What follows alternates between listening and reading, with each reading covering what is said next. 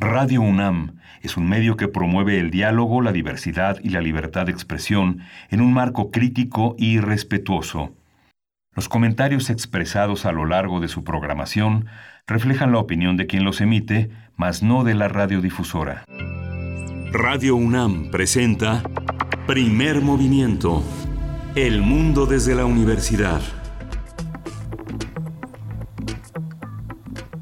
Muy buenos días, bienvenidos, bienvenidas a Primer Movimiento. Iniciamos nuestra emisión de viernes. Hoy es 2 de octubre, viernes 2 de octubre de 2020. Estamos en cabina, bueno, dirigidos desde cabina por Uriel Gámez en la producción ejecutiva. Está Socorro Montes, está Socorro Montes en los controles técnicos. Si no está ella, seguramente está Arturo. Sí, está Arturo González en los controles técnicos. Bueno, todo el equipo también de primer movimiento listo para llevar a cabo esta transmisión de aquí y hasta las 10 de la mañana, hora del centro del país. Eh, saludo a mi compañero Miguel Ángel Quemain, que se encuentra de manera remota, como lo hemos venido haciendo en todos estos meses de confinamiento, para guardar la sana distancia, para protegernos entre nosotros. Pues eh, buen día, Miguel Ángel Quemain. ¿Cómo, cómo amaneces esta mañana fría eh, en, en la Ciudad de México? Muy bien, Berenice Camacho, muy contenta de, muy contenta. Presentas eh, la edición de primer movimiento de viernes, la última edición de esta semana, la primera de octubre y una semana pues álgida, muy intensa, llena de novedades. La Suprema Corte de la Justicia de Justicia de la Nación, pues aprobó, le dio la constitucionalidad a la pregunta que había hecho el presidente, que les propuso el presidente de la República, pero no porque lo hubiera propuesto él, sino porque es un acto de defensa de los derechos eh, humanos de la ciudadanía que tiene derecho a ser consultada.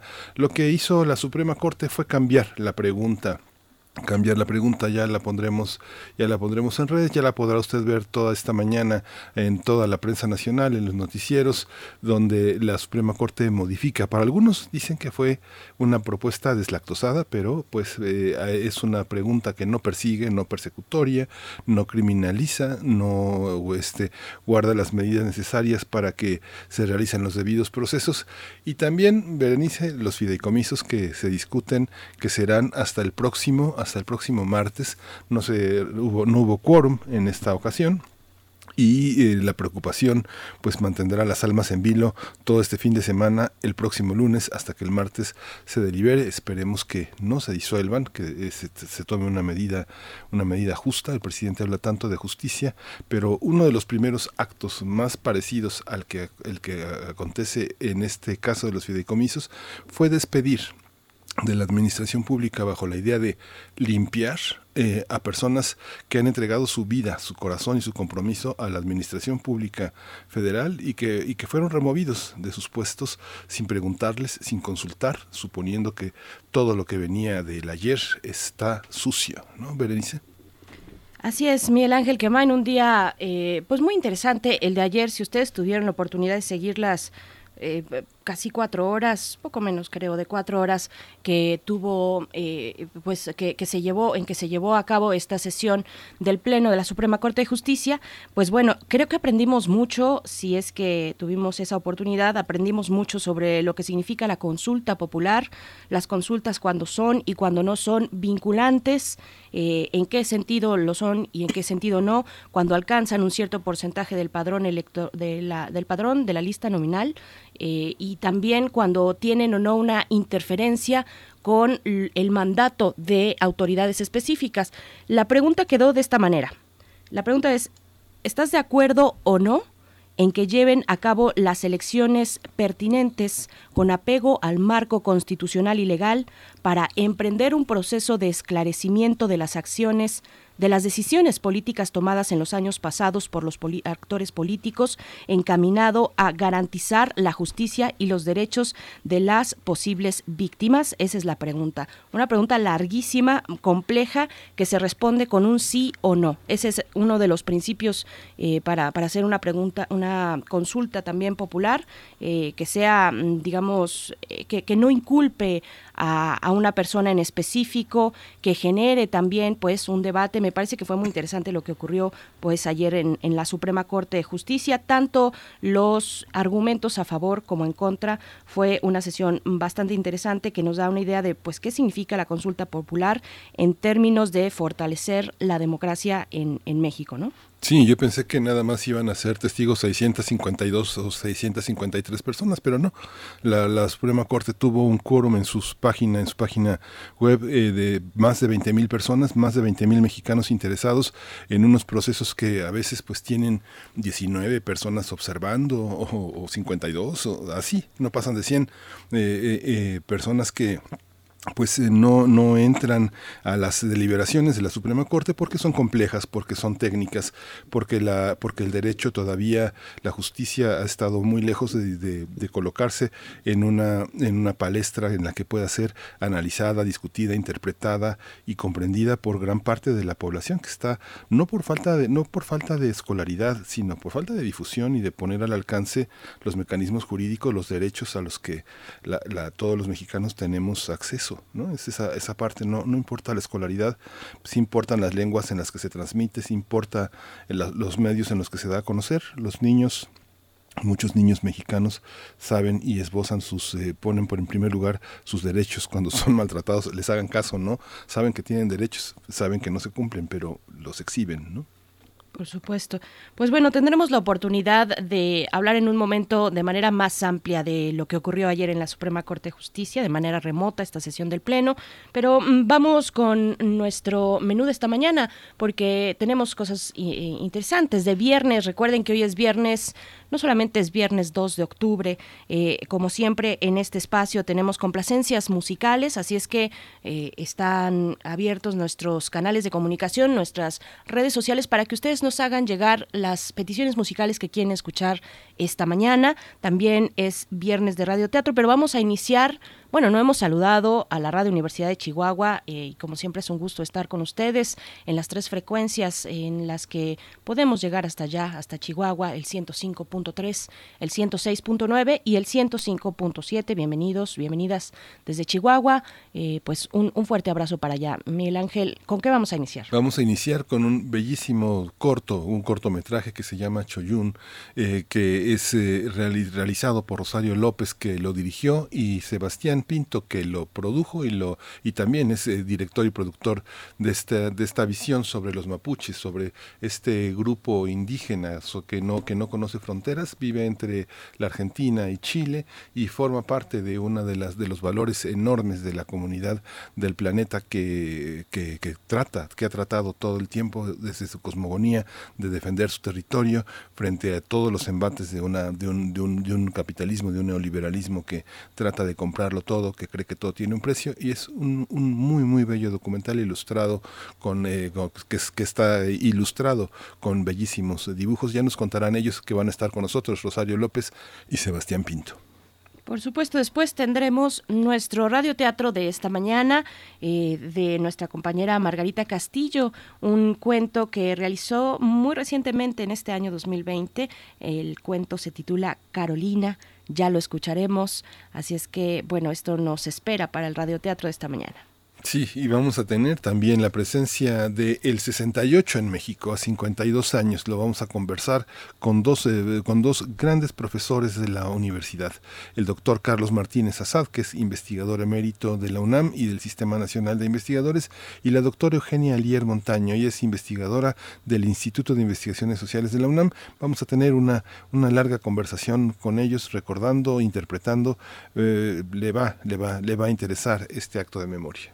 Por supuesto, bueno, hay que decir que la marcha emblemática en conmemoración de eh, pues aquellos que fueron asesinados estudiantes el 2 de octubre de 1968 en la Plaza de las Tres Culturas, pues esta marcha se suspendió, eso fue lo que decidió el Comité 2 de octubre, lo anunció ya, se em, pues se cancela la marcha, pero habrá un evento conmemorativo, se cancela por dos eh, cuestiones, es lo que informan, uno por el ambiente político, por otros grupos que están, digamos, eh, con sus propias consignas y, sus propias exigencias, pero que puede generar, digamos, un ambiente hostil para, eso es lo que un poco lo que interpreto, ya nos dirán ellos, pero también eh, por un lado eso y por otro, por supuesto, la pandemia y la sana distancia que se tiene que guardar, así es que solamente habrá un acto conmemorativo a las 5 de la tarde en la Plaza de las Tres Culturas, que no pasará de una hora, así es que bueno, esto es, es la manera de conmemorar en este año 2020, complejo año, eh, pues de conmemorar los hechos del 2 de octubre del 68. Y bueno, después, perdón, tendremos nada más la, la, poesía necesaria. Vamos a dedicar esta poesía, la poesía de esta mañana, al el maestro León Portilla, al maestro Miguel León Portilla, que, bueno, se cumplió ya el día de ayer. Así de rápido pasa el tiempo, se cumplió un año de su partida. Y pues bueno, eh, entre otras cuestiones y conmemoraciones que podremos tener en este espacio, también la poesía la vamos a dedicar precisamente al trabajo, al legado del el maestro León Portilla. Sí, vamos a tener hoy, eh, como cada mes, eh, la mesa dedicada a pensar filosóficamente nuestra cotidianidad. Vamos a tener una mesa dedicada al Sócrates Café. Vamos a tener la presencia de Christopher Phillips y, quien es el, autor de Sócrates Café, una propuesta, una propuesta de pensamiento, una propuesta de discusión, debate y diálogo a partir de este legado socrático que Platón llevó a los diálogos y que coloca la mayéutica como una forma de preguntar, una forma de preguntar con sabiduría, con un contenido en el que la pregunta es también una respuesta. Lo vamos a, vamos a tener la presencia de un interlocutor, eh, del privilegio de tener a Jorge Armando Reyes Escobar. Él es filósofo, él es profesor de filosofía en nuestra universidad y vamos a estar en esta mesa eh, que contamos con su participación discutiendo la pandemia y la experimentación del tiempo. Se le, se le, está pasando el tiempo rápido, se le está alterando el tiempo, el tiempo transcurre con una lentitud de, de, parsimonía agobiante. ¿Cómo es su percepción del tiempo? ¿Cómo se le han hecho estos meses de encierro, de, salir a la calle, de tener temor? ¿Cómo es el miedo para usted, el, el transcurso del tiempo? Ese es el menú que tenemos para esta, para esta edición de primer movimiento. Sí, hay mucho que conversar sobre esta pandemia, sobre cómo llegamos a este mes de octubre con la pandemia y el encierro todavía a cuestas, con rebrotes importantes eh, ayer escuchaba al maestro, al, doctor Mauricio Rodríguez de la Facultad de Medicina, que ha estado con nosotros, estuvo en la semana con nosotros aquí hablando también de la influenza, eh, pues escuchaba eh, en su voz, él, decía, bueno, hay rebrotes ya importantes en Europa, importantes, no rebrotes pequeños, sino rebrotes importantes nos espera eh, pues todavía mm, no sabemos cómo se va a comportar hacia esta eh, temporada de influenza, cómo van a convivir estos virus, pero nos queda que eh, seguir cuidándonos, seguir manteniendo las medidas de, de, sanidad. Así es que, bueno, pues estamos, estamos así y pues presentamos estas reflexiones sobre cómo asumimos y cómo percibimos sobre todo el tiempo durante esta pandemia. Vamos a ir con nuestro corte informativo sobre la COVID-19, cómo amanecemos esta mañana de 2 de octubre a nivel nacional, internacional y también lo que tiene que decir la UNAM. COVID-19. Ante la pandemia, sigamos informados. Radio UNAM. La Secretaría de Salud informó que el número de decesos por enfermedad de la COVID-19 aumentó a 78.078. De acuerdo con el informe técnico que ofrecieron ayer las autoridades sanitarias, los casos confirmados acumulados se incrementaron a 748.315. La Organización de las Naciones Unidas en Información Internacional alertó que la COVID-19 puede acabar con los progresos hacia la igualdad de género si no actuamos de inmediato. Antonio Guterres, secretario general de la ONU, dijo que pese a los avances de los derechos de las mujeres tras la declaración de Beijing, todavía no se han cumplido sus ambiciosas metas. Sí, durante un evento para conmemorar el 25 aniversario del acuerdo que se logró durante la Cuarta Conferencia Mundial de la Mujer que se celebró en China, dijo que la pandemia de la COVID-19 muestra la urgente necesidad de impulsar los acuerdos de Beijing para alcanzar las promesas incumplidas. En información de la UNAM, La Facultad de Medicina Veterinaria y Zootecnia de la UNAM, en apoyo a la economía de los propietarios de animales de compañía, realizó el reparto de manera gratuita de 33 toneladas de, de, alimento para perros y gatos, el cual fue un donativo del Consejo Nacional de Fabricantes de Alimentos Balanceados y de Nutrición Animal y su sector a mascota.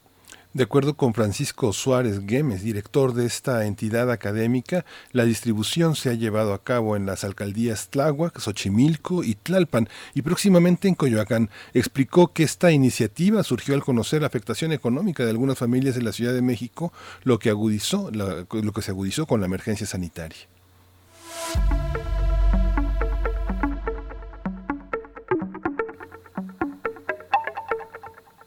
Del 2 de octubre al 1 de noviembre, el Museo Universitario de Arte Contemporáneo, el MUAC, presentará en su portal de Internet la exposición titulada Imágenes y Revuelta, la gráfica del 68, una exhibición virtual. Esta exposición, conformada por 34 piezas, 29 carteles, 4 fotos de la colección del museo y un video. Sí, esta selección forma parte de la muestra con la que el MUAC conmemoró el 50 aniversario del movimiento estudiantil eh, en 2018. La gráfica del 68 Imágenes Rotundas. Este proyecto se realiza en colaboración con el Instituto Cervantes y la UNAM Chicago y podrá apreciarse a partir de las 10 horas.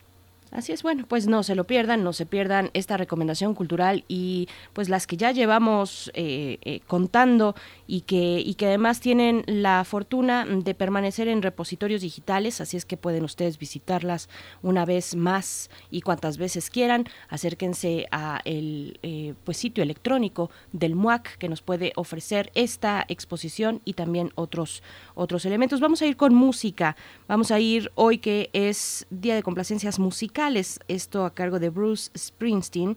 La canción es Dancing in the Dark, pero no sé para quién es para quienes saber, cuéntenos en redes sociales. Y si no, bueno, pues es para todos y todas quienes están sintonizando desde muy temprano, mañana fría, eh, la radio universitaria. Vamos a escuchar.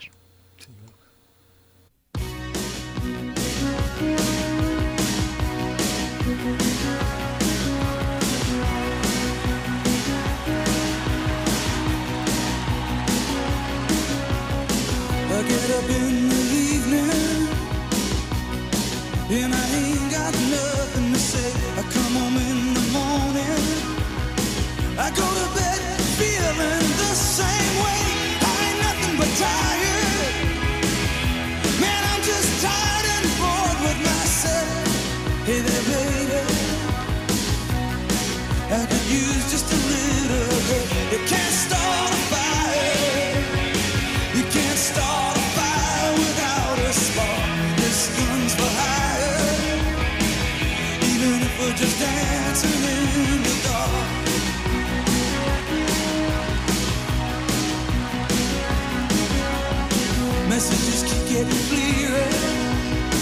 Radio's on and I'm moving around the place. I check my look in the mirror. Wanna change my clothes, my hair, my face, and I ain't getting nowhere. I'm just living in a dump like this. There's something happening somewhere. Baby, I just know this. You can't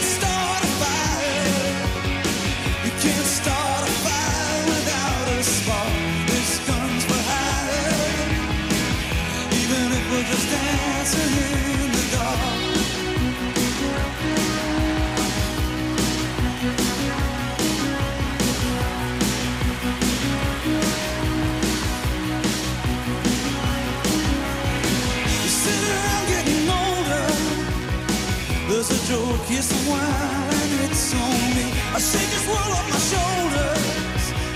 Come on, baby, the laughs on me. Stay on the streets of this town, and they'll be carving you up alright. You say you gotta stay hungry. Hey, baby, I'm just a fast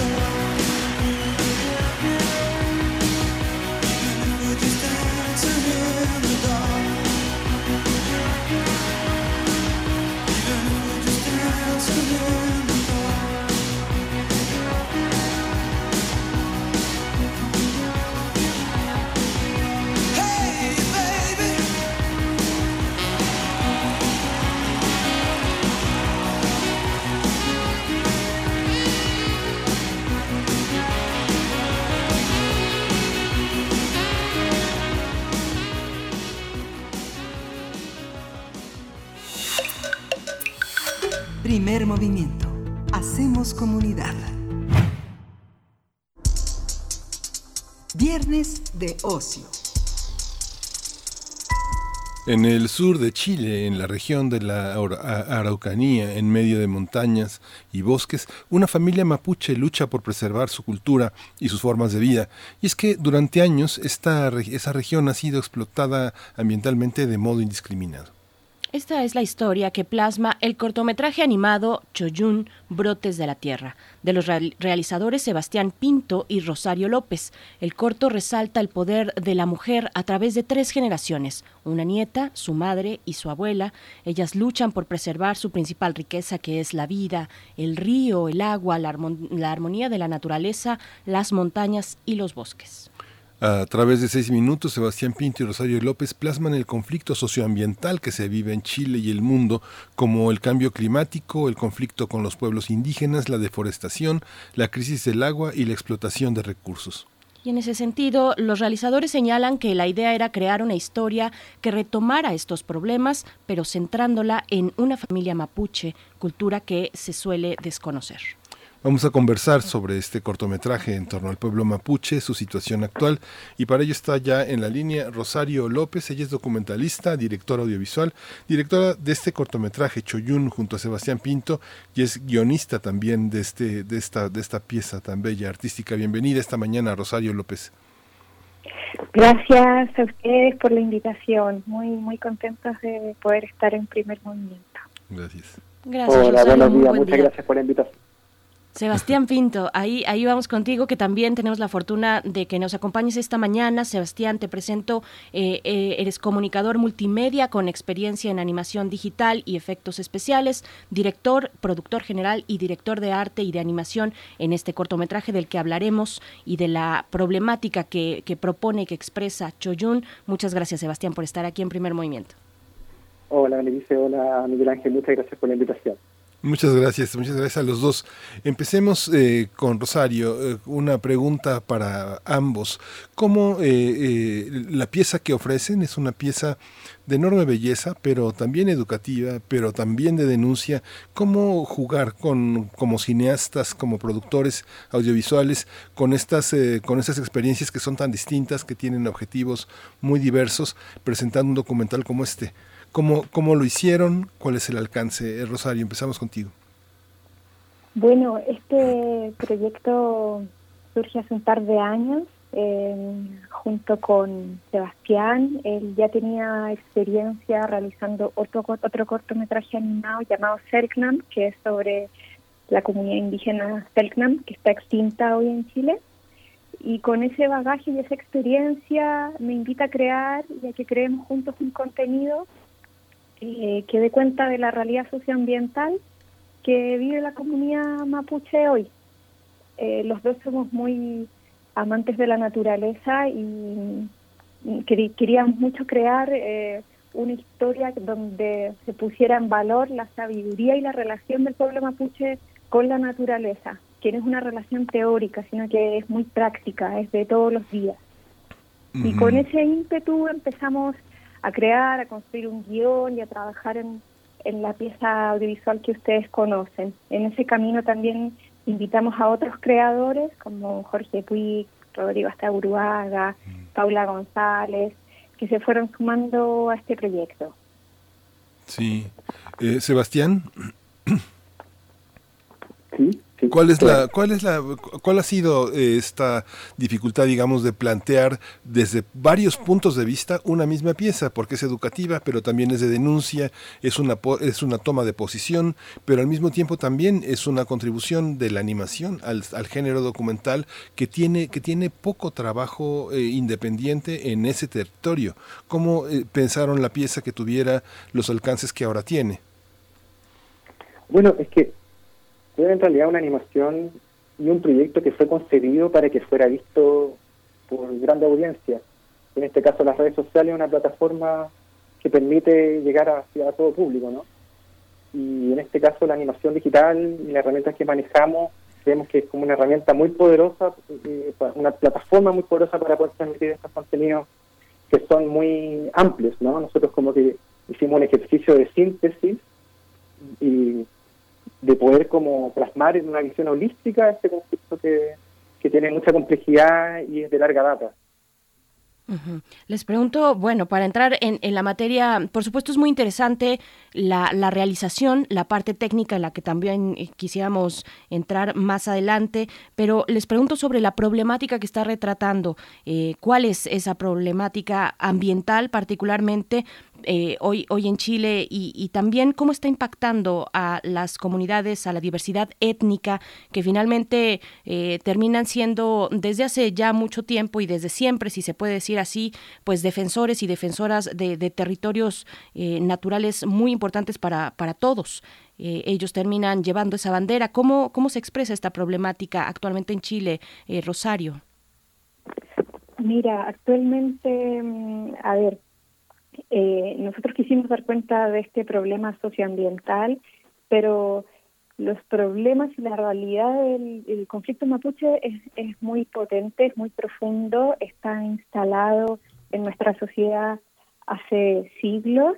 Em, es, un, es un problema que se sigue manteniendo eh, y es una relación conflictiva la que el Estado chileno ha llevado em, con el pueblo mapuche. Particularmente Choyun quería explorar el conflicto socioambiental que tiene una escala mundial, que la vemos todos los días con la crisis del plástico, los combustibles fósiles, el océano de plástico que está frente a California, etcétera, etcétera. Eso queríamos llevarlo a una realidad micro eh, y a la realidad que viven eh, muchas familias mapuche que hoy día están eh, sometidas a la crisis del agua y, a la, y al problema del monocultivo por el asunto del desarrollo de la industria en Chile se desarrollaron leyes que eh, proliferaron el monocultivo y la llegada muy fuerte de la industria forestal. Y eso tiene consecuencias ambientales y sociales muy profundas y de eso quisimos hablar en nuestro corto. Te pregunto también, Sebastián, eh, tú como mm, productor general, director de arte también y de animación de este cortometraje Choyun que ustedes pueden ver en la plataforma de YouTube, está de manera libre para que lo puedan eh, ver, para que puedan reflexionar eh, con la propuesta de este documental. Te pregunto, pues, ¿qué quisiste resaltar en la propuesta de arte, en la propuesta animada? Eh, cuál es, eh, digamos, el, sentimiento que quisiste retratar con, con, este tipo de animación y qué tipo de animaciones. Eh, a, mí me recordó por ahí algunos muy buenos documentales también animados, pero tiene su, imprime su sello muy particular. en fin, es, es, un documental muy bello. ¿Cómo, ¿Cómo fue esta relación entre pues la problemática y el diseño también? Claro, es que en realidad como cómo traspasar este conflicto, la, idea es sensibilizar, eh, eh, eso es lo que busca, como sensibilizar a gente que tiene desconocimiento de lo que es la cultura mapucha. Y, creemos que lo que la, estética le hace es tratar de hacer justicia a la belleza y profundidad que posee este, esta, este pueblo ancestral, su sabiduría ancestral. Entonces, esta estética que está inspirada en, el teatro de sombras, que es, un arte milenario que se viene haciendo en Indonesia, India, China. Después han llegado referentes más contemporáneos que lo han llevado al cine, como la gran Lotte Reiniger o Michelle Ocelot. Eh, ellos han sido grandes fuentes de inspiración para seguir desarrollando esta estética en el cual nosotros veníamos a ser una especie de brote de estos grandes maestros, ¿no? y, claro, era simplemente tratar de hacer justicia a la, a la poética que tiene el pueblo mapuche. Sí. Eh, esta, esta visión que tienen ustedes eh, tiene también, ha tenido también una salida eh, hacia, hacia el mundo. ¿Cómo ha sido vista por, por, el, por el mundo y cómo ha sido vista por los propios mapuches y los activistas en, en, en, Chile y en Argentina? Y bueno, tampoco están exentos ni, ni Uruguay ni Paraguay de una problemática como la que plantean. ¿Cómo ha sido vista por el mundo? Volvemos contigo, Sebastián Pinto. ¿Cómo ha sido vista? Bueno, ha tenido muy buena recepción, eh, en tanto del mundo de la gente más ecóloga, eh, medioambiental, científico, como también del mundo tanto artístico como más político, o sea, gente que tenga que ver con más con el activismo. Justo que en Chile estamos pasando por un momento bien agitado de crisis, en el cual se va a definir una nueva constitución. Bueno, ahora se viene un plebiscito, pero estamos en un momento muy poderoso, entonces todos estamos aportando, es como una especie como de que toda la gente que quiere un cambio real, estamos aportando nuestro choyún a, a que esto ocurra. Y estamos convencidos que esto tiene que ver con un cambio de dirección en el cual el saber mapuche nos da direcciones muy claras hacia dónde ir, ¿no? que tiene que ver con, con una visión más circular, que es ser consciente de que somos presentes porque hay pasado, y por lo tanto hay futuro. O sea, no hay futuro si no hay pasado. Entonces es una visión muy femenina que nosotros admiramos y creemos que eso es nuestro aporte, tratar de traspasar un poco eso, ¿no? Sí. Sí.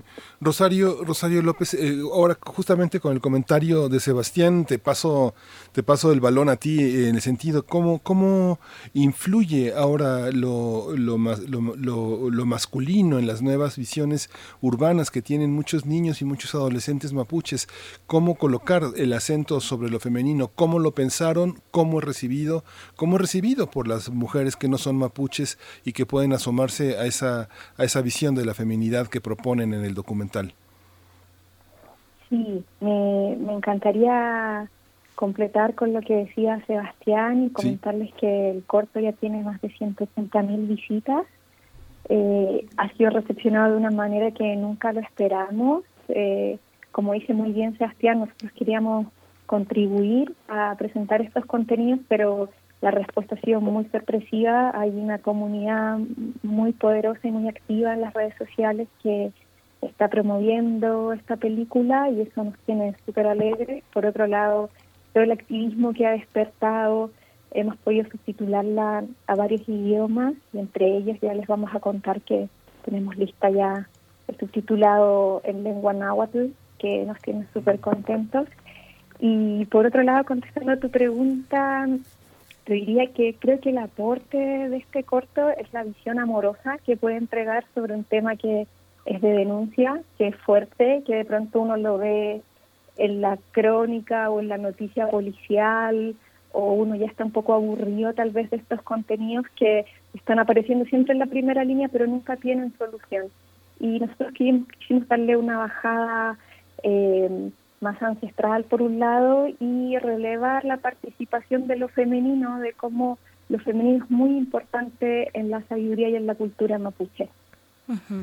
Ahorita, bueno, ahora que mencionan ese tema, yo tengo ahorita en mis manos un, un, libro que alguien me regaló precisamente desde Chile, que se llama Mujeres y Pueblos Originarios, Luchas y Resistencias hacia la Descolonización, eh, y, es, eh, es parte del pensamiento, de la colección Pensamiento Mapuche Contemporáneo, y precisamente pues intenta eh, perseguir esta, este rastro que deja pues el, feminismo de, alguna manera y también en general el género, eh, cómo se confrontan a la mirada eh, hegemónica, por ejemplo, de los feminismos occidentales. Eh, yo les pregunto un poco en todo, en toda esta serie de reflexiones, cómo se enmarca la lucha de los mapuches y de las mujeres mapuches también en, un contexto de diversidad y, y de protesta muy importante, no solamente hacia afuera, digamos, en lo que ocurre en las ciudades donde, bueno, Chile y, Santiago, pues, eh, pues han, nos han dado muestras, imágenes muy potentes de la protesta social, sino también hacia adentro, cómo conviven, cuál es, eh, eh, en qué, cómo se enmarca el pueblo mapuche dentro de una gran diversidad étnica que, existe en Chile. Sebastián, es una pregunta para ambos, pero empezamos contigo. Ya, eh, responde tú primero, yo, yo, yo, voy a agregar, yo creo que nada pregunta más, pero eh, sí, lo que yo creo que lo, lo interesante de tu pregunta es que engloba varias cosas. Eh, en el estallido social, en este despertar que empezamos a ver a partir de octubre del año pasado, las calles se llenaron de manifestantes, eh, se expresó un descontento instalado hace mucho tiempo y una de las cosas que a mí me llamó mucho la atención era que en las calles había banderas mapuche y de los pueblos originarios y no había ninguna bandera de ningún partido político. Yo creo que eso es muy decidor de lo que estamos viviendo. O sea, los mapuches y los pueblos originarios en Chile son una realidad, un presente, pero por otro lado no han sido lo suficientemente visibilizados y reconocidos por el Estado. En la constitución que tenemos hoy en Chile eh, no hay ni una sílaba dedicada a los pueblos originarios y creo que eso bien elocuente. Em, Creo que esos dos elementos son súper importantes y cruzado con eso también estamos viviendo momentos donde el feminismo y el rol de la mujer está muy fuerte eh, y eso también está muy presente en el mundo mapuche. Y bueno, Sebastián, a ti te pregunto sobre la diversidad, que, la diversidad étnica en Chile, que es muy importante, que atraviesa todo el país. Eh, ¿Cómo se sitúa el pueblo mapuche dentro de esa diversidad? Bueno, yo creo que nosotros estamos muy mal educados y hay mucha ignorancia respecto a la diversidad eh, de, indígena, de, todas las comunidades indígenas que habitan nuestro territorio delimitado llamado Chile. Eh, y yo creo que, o sea, de lo que hemos investigado, de las cosas que nos hemos ido como viendo en el tiempo, a partir de grandes referentes como el Icura Chihuahua, poeta mapuche, o un gran eh, sabio que, ha sido un muy buen puente para transmitir lo que es su sabiduría y saber mapuche, que también es Gastón Zulet. Ellos han sido como puentes pontífices que nos han acercado un poco más y sensibilizado respecto de, de, la complejidad y, profundidad de su saber, de su sabiduría. Y yo creo que nosotros tenemos mucho por aprender, mucho por entender eh, acerca de, su, su, cultura. Nosotros como que siento que estamos un, poco lejos de, su visión, de su, sensibilidad respecto, porque ellos, o sea, estamos hablando más bien de, no quiero romantizar tampoco, pero estoy hablando más bien del, mapuche profundo, de lo que corresponde al mapuche, a la cultura mapuche, tal, tal como lo quisimos expresar en un con las tres personajes, como eh, que yo creo que eso es lo que es la riqueza que necesitamos nosotros, lo que dije anteriormente, que, que nos marca luces muy importantes, vendría a ser como una especie de faro de luz hacia dónde tenemos que ir también, que tiene que ver con una especie de coherencia de nuestra relación con el medio ambiente, con el entorno, y, también y eso también pasa por una coherencia y una relación saludable con nosotros mismos, interior. Fíjense que tuve oportunidad de, echarle un ojo más o menos profundo a una, tesis que hizo una, joven chilena que es una educadora, Karen Paola Pérez Molina, sobre el imaginario social construido por niños y niñas mapuches, que como reflejo de una cosmovisión, y fíjense que hizo, eh, ella se, eh, se adhirió al programa de educación eh, de, con perspectiva étnica que se llama Kipay Antú en Chile y que tiene un, un, perfil étnico como lo tienen muchas escuelas. Y lo que ella encontró es como eh, hay una este hay una idea de que la familia es algo más amplio que papá y mamá y, y, hermanos y es algo que tiene que ver con los abuelos con los tíos con un imaginario más amplio. Es eh, lo que ella encontró también es que los roles donde se valoraba el trabajo de la mujer y el trabajo del hombre ha ido decayendo pensando que el padre que trae el dinero tiene un trabajo más importante, que los abuelos el hombre es más importante.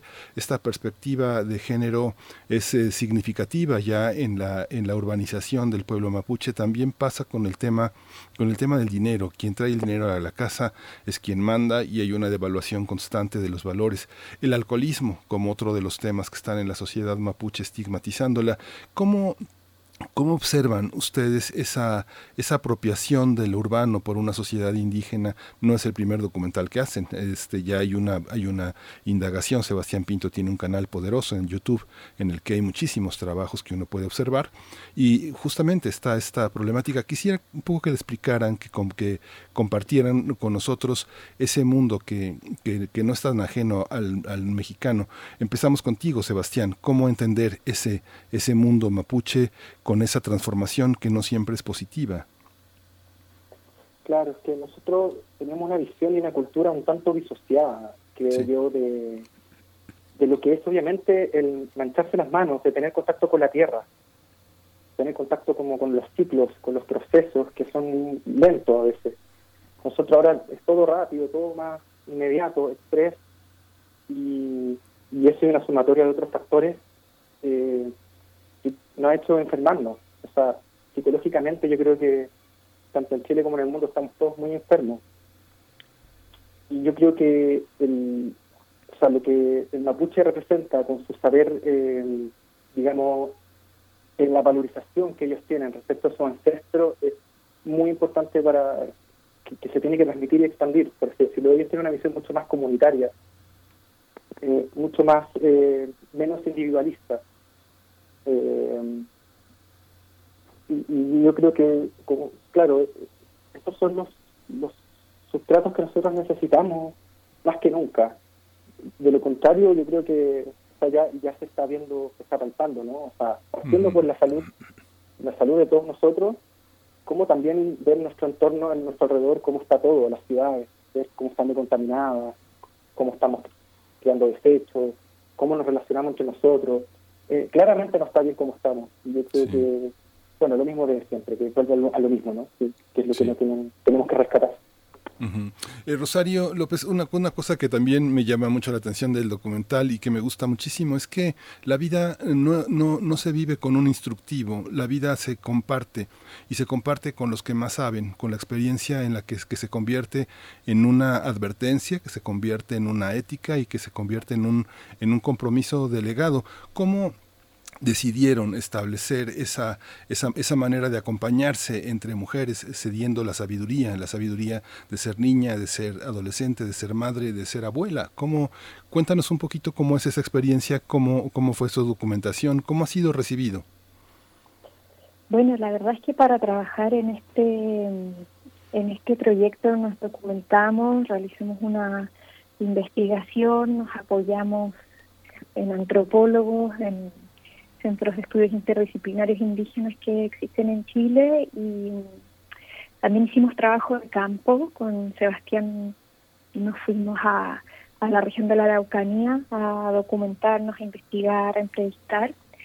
Yo diría que una de las cosas que más me llamó la atención eh, eran algunos rituales que todavía subsisten eh, y que siento que están presentes en la película, pero que también me encantaría que por el impacto masivo que tienen esta, estos cortometrajes pudieran trascender. Eh, me refiero básicamente a todo el espíritu de colaboración, de cooperación. Hay un ritual que se llama Trasquintu eh, y que se sigue haciendo, que es una feria de trueque, un intercambio de semillas y de saberes. La primera vez que llegamos a un Trasquintu eh, es un espacio en un bosque nativo, un lugar donde llegan comunidades mapuches de toda la región a intercambiar sus productos, sus alimentos, a conversar, a mirarse a los ojos en Narruca. Es un, es un espacio y un momento muy bonito y te diría que para los que vivimos en la ciudad es muy poderoso porque el dinero no lo aceptan, ni el dinero, ni la tarjeta de crédito, ni nada de eso. Entonces nosotros que vivimos en la gran ciudad, eh, donde los sistemas de intercambio son tan distintos, eh, encontrarnos en un lugar donde te regalen algo o te lo intercambien y que ese algo es una semilla que lleva años en tu familia, eh, tiene una carga muy poderosa. Y siento que en esas cargas, en esos intercambios, nosotros tenemos mucho que aprender. Pues, pues es de verdad un privilegio poder conversar con ustedes, ver el documental que ya está de manera eh, pues gratuita en la plataforma mm, de Twitter, está también en nuestras redes sociales para que ahí está ahí está la liga para que lo puedan ver y disfrutar. Y bueno, nos estamos despidiendo ya, mm, Rosario, Sebastián. Les pregunto por último, no me puedo quedar eh, pues con esta pregunta que es casi obligada en estos momentos, eh, preguntarles cómo ha, cómo ha golpeado la, la pandemia a, precisamente a los pueblos de la diversidad étnica en Chile y específicamente al pueblo mapuche. Eh, Rosario. Bueno, en, en, el caso de la pandemia y de las comunidades indígenas, eh, hay una discusión muy interesante que tiene que ver con la relación entre las personas que se enferman y se mueren en esta pandemia y, y el ingreso económico. Eh, y una discusión que ha estado muy viva esta semana. Eh, Particularmente en la región de la Araucanía, la pandemia ha afectado muchísimo. Eh, es una de las regiones más golpeadas, te diría, siendo que es una región rural esencialmente, con algunos centros urbanos. Entonces, es muy fuerte. O sea, más allá de la desigualdad que ellos han vivido y la inequidad histórica, hoy día le estamos sumando otro factor. Pues les agradecemos mucho, Rosario López, Sebastián Pinto. Eh, hacemos de nuevo la invitación a que visiten este cortometraje Choyun y que bueno puedan disfrutarlo, además de la propuesta estética, pues de la denuncia, la denuncia de pues seguir, seguir evidenciando lo que ocurre dentro de los pueblos originarios de, de nuestro, de nuestro continente y de su lucha, de su lucha contra pues la injusticia, contra la avanzada, el avance de la industria extractivista sobre estos territorios naturales muy importantes para todos y todas. Les agradecemos mucho, Rosario. Muchas gracias. Gracias a ustedes. Gracias, también, Sebastián, Pinto. Hasta pronto. Muchas gracias, que estén muy bien. Hasta luego, hasta pronto. Vamos a ir con música, ¿verdad, Bernice? Hasta luego. Gracias a ambos. Vamos a ir con algo de Pascuala y la Vaca. Es una eh, cantante, cantautora chilena que recupera pues muchos de los elementos de la etnicidad de los pueblos de Chile. La canción que vamos a escuchar se titula Baile de es Baile de Collaruna, Baile de Collaruna a cargo de Pascuala y la Vaca.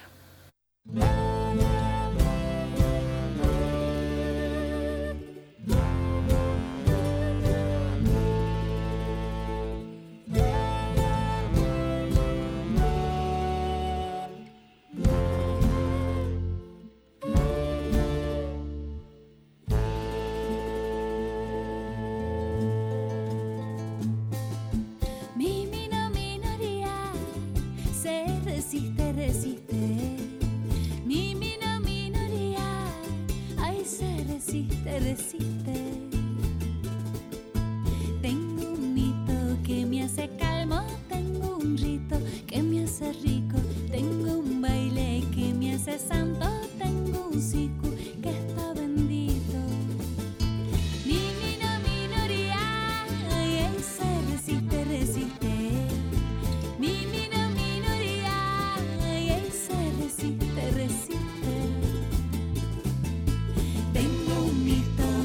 hace calmo, tengo un rito que me hace rico, tengo un baile que me hace samba,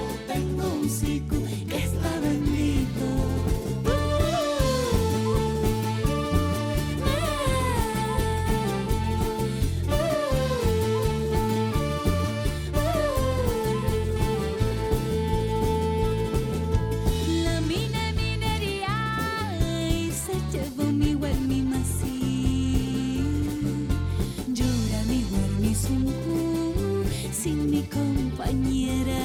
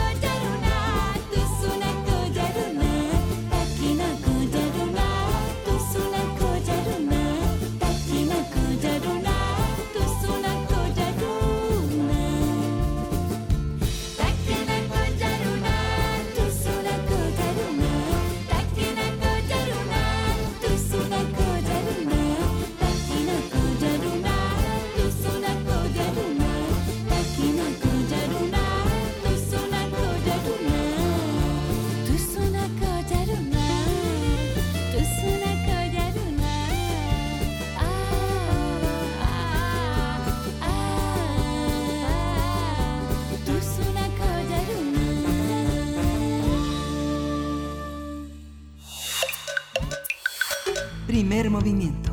Hacemos comunidad.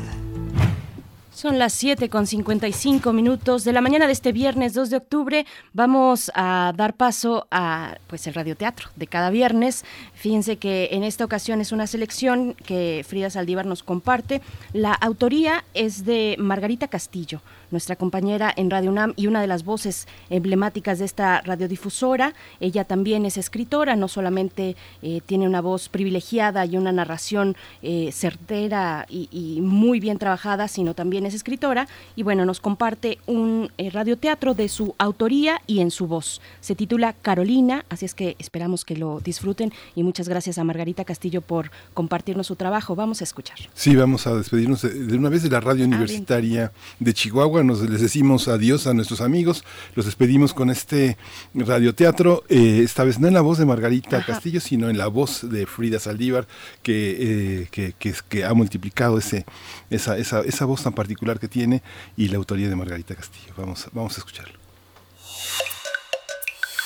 Primer movimiento. Hacemos comunidad.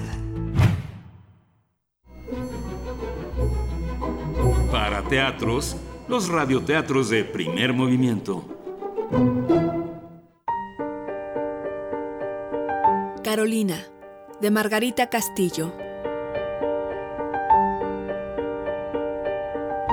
Los días por la mañana, Carolina bajaba de la torre en la que vivía para caminar por sus alrededores.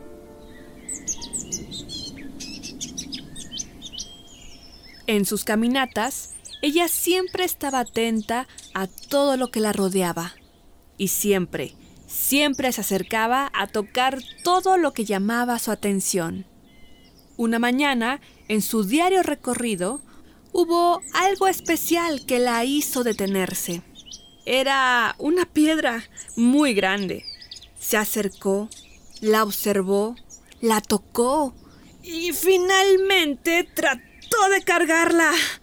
¿Y cuál no sería su sorpresa cuando notó que, paradójicamente, esa cosa no parecía muy pesada? Era ligera. Entonces, llena de curiosidad, cargó con ella y se fue a su casa. Fue observándola durante todo el camino y así observándola llegó a su torre.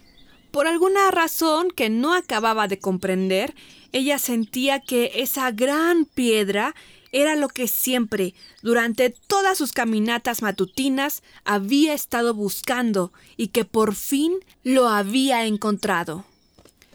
Así, observando su piedra, Carolina subió la escalera, observándola entró a su habitación y así, observándola, la puso en su mesa de trabajo.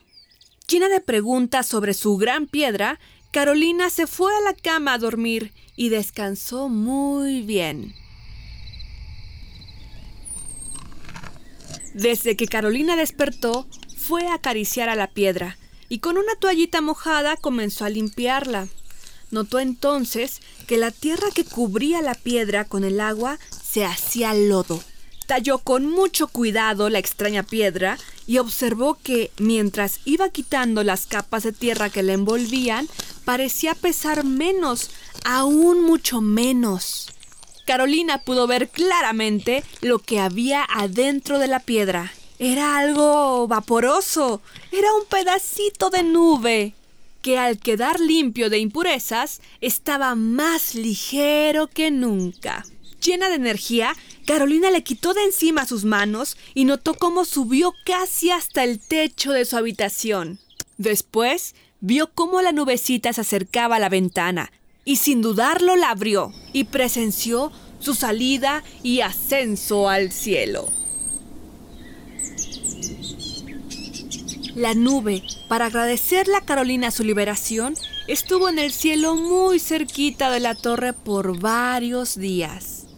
Después se despidió de ella y se fue a viajar abrazada por un viento joven, hasta que encontró su lugar en el cielo. Ahora volvía a su ciclo. Fue la curiosidad de Carolina, así como el cuidado y el amor por las cosas simples, lo que le permitió al pedacito de nube volver a estar en el cielo. En un futuro no lejano, un día cualquiera, la nubecita podrá condensarse y tener el privilegio de lloverse sobre quien más lo necesite, o sobre la tierra, y así saciar su sed y hacer posible la verde vida. Carolina ya volvió a dar sus paseos matutinos, pero ahora no solo observa el terreno, no, ahora también le dedica su mirada al firmamento.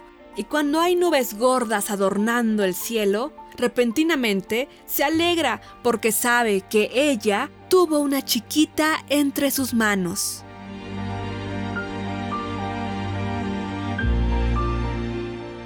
Carolina, de Margarita Castillo.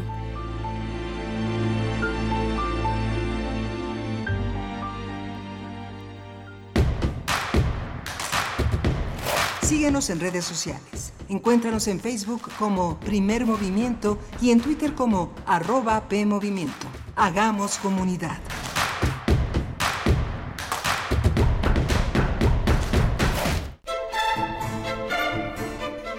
Oye, ¿y cuál es tu canción preferida de Johann Sebastian Bach? Mm, ¿Esa de las 25 rosas? Pones agua fresca en un jarrón. Ah, pero esa es de Johann Sebastian. Ah, sí, bueno, sí, sí, me gustan muchas de Bach. Son obras muy excelsas y sublimes, pero se me fueron los nombres. Oh, ¿has escuchado Área de Divertimento? Ay, sí, buenísima obra. De sus mejores composiciones. No, no, no, no. Es un programa de música clásica. Deberías escucharlo. Área de divertimento. Un programa satírico del oculto o bien de lo exquisito fallido. Escucha a Raúl Zambrano, a Aide Boeto y a Ricardo Esquerra. Todos los sábados a las 16 horas. Radio UNAM. Experiencia sonora. Imagina un México gobernado por gente capaz y moderna. Con visión de futuro, sin ocurrencias. Imagina un México que genera empleo y oportunidades. Competitivo y respetado en el mundo, sin visiones radicales de izquierda o de derecha. Un México mexicano. Nosotros podemos cambiar este México que va para atrás, por un México moderno e innovador. Somos Acción Nacional y te invitamos a que juntos construyamos ese nuevo México. Únete al cambio, hacia el futuro. PAN, Acción por México. Soy más, más alcohólico que drogadicto, pero ya al último empecé a probar lo que es la piedra y la cocaína. Fue cuando murió mi hija. Muchos padres que estaban ahí en la sala de espera sacaban a sus hijos este, cargando y, yo tuve que sacar a mi hija en un ataúd. Lamentablemente no pude hacer nada por ella. En el momento que murió mi hija, realmente hasta los perros lloraban conmigo. El mundo de las drogas no es un lugar feliz. Busca la línea de la vida. 800-911-2000.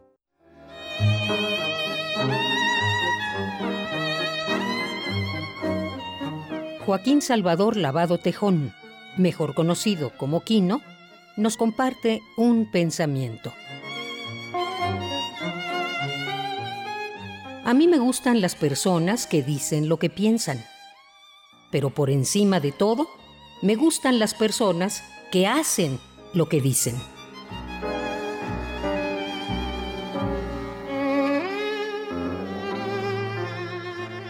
Quino, 1932-2020, In Memoriam.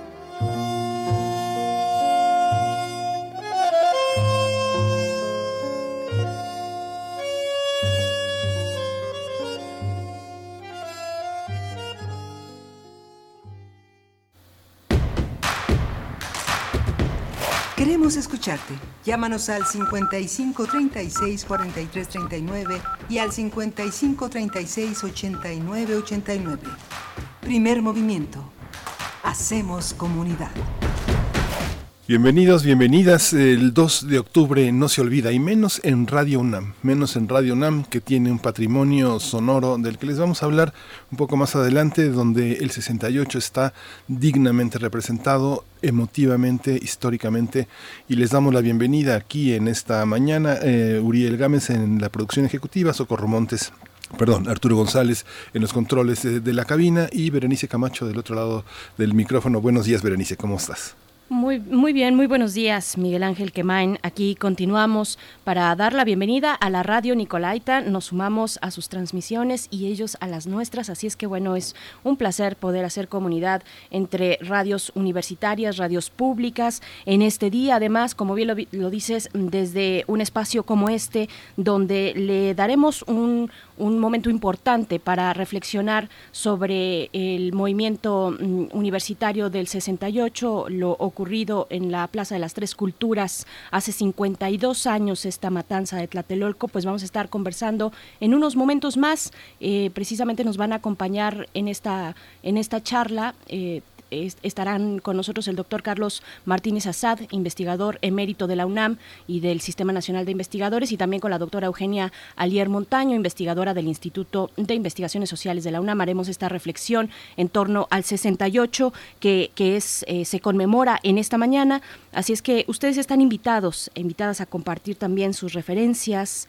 Nos dicen ya por acá, eh, está Daniel Manzano, nos dice respecto a la exposición Imágenes y Revuelta, la gráfica del 68 del MUAC, nos dice Daniel, un recuerdo en imágenes de aquella gran represión que se dio durante varios meses y que culminó con una fiesta de sangre humana y horror en Tlatelolco el 2 de octubre del 68. Muchas personas, la carne de cañón, quedamos en la oscuridad y unos años y, unos cuantos se volvieron famosos. Bueno, es lo que nos comenta Daniel Manzano.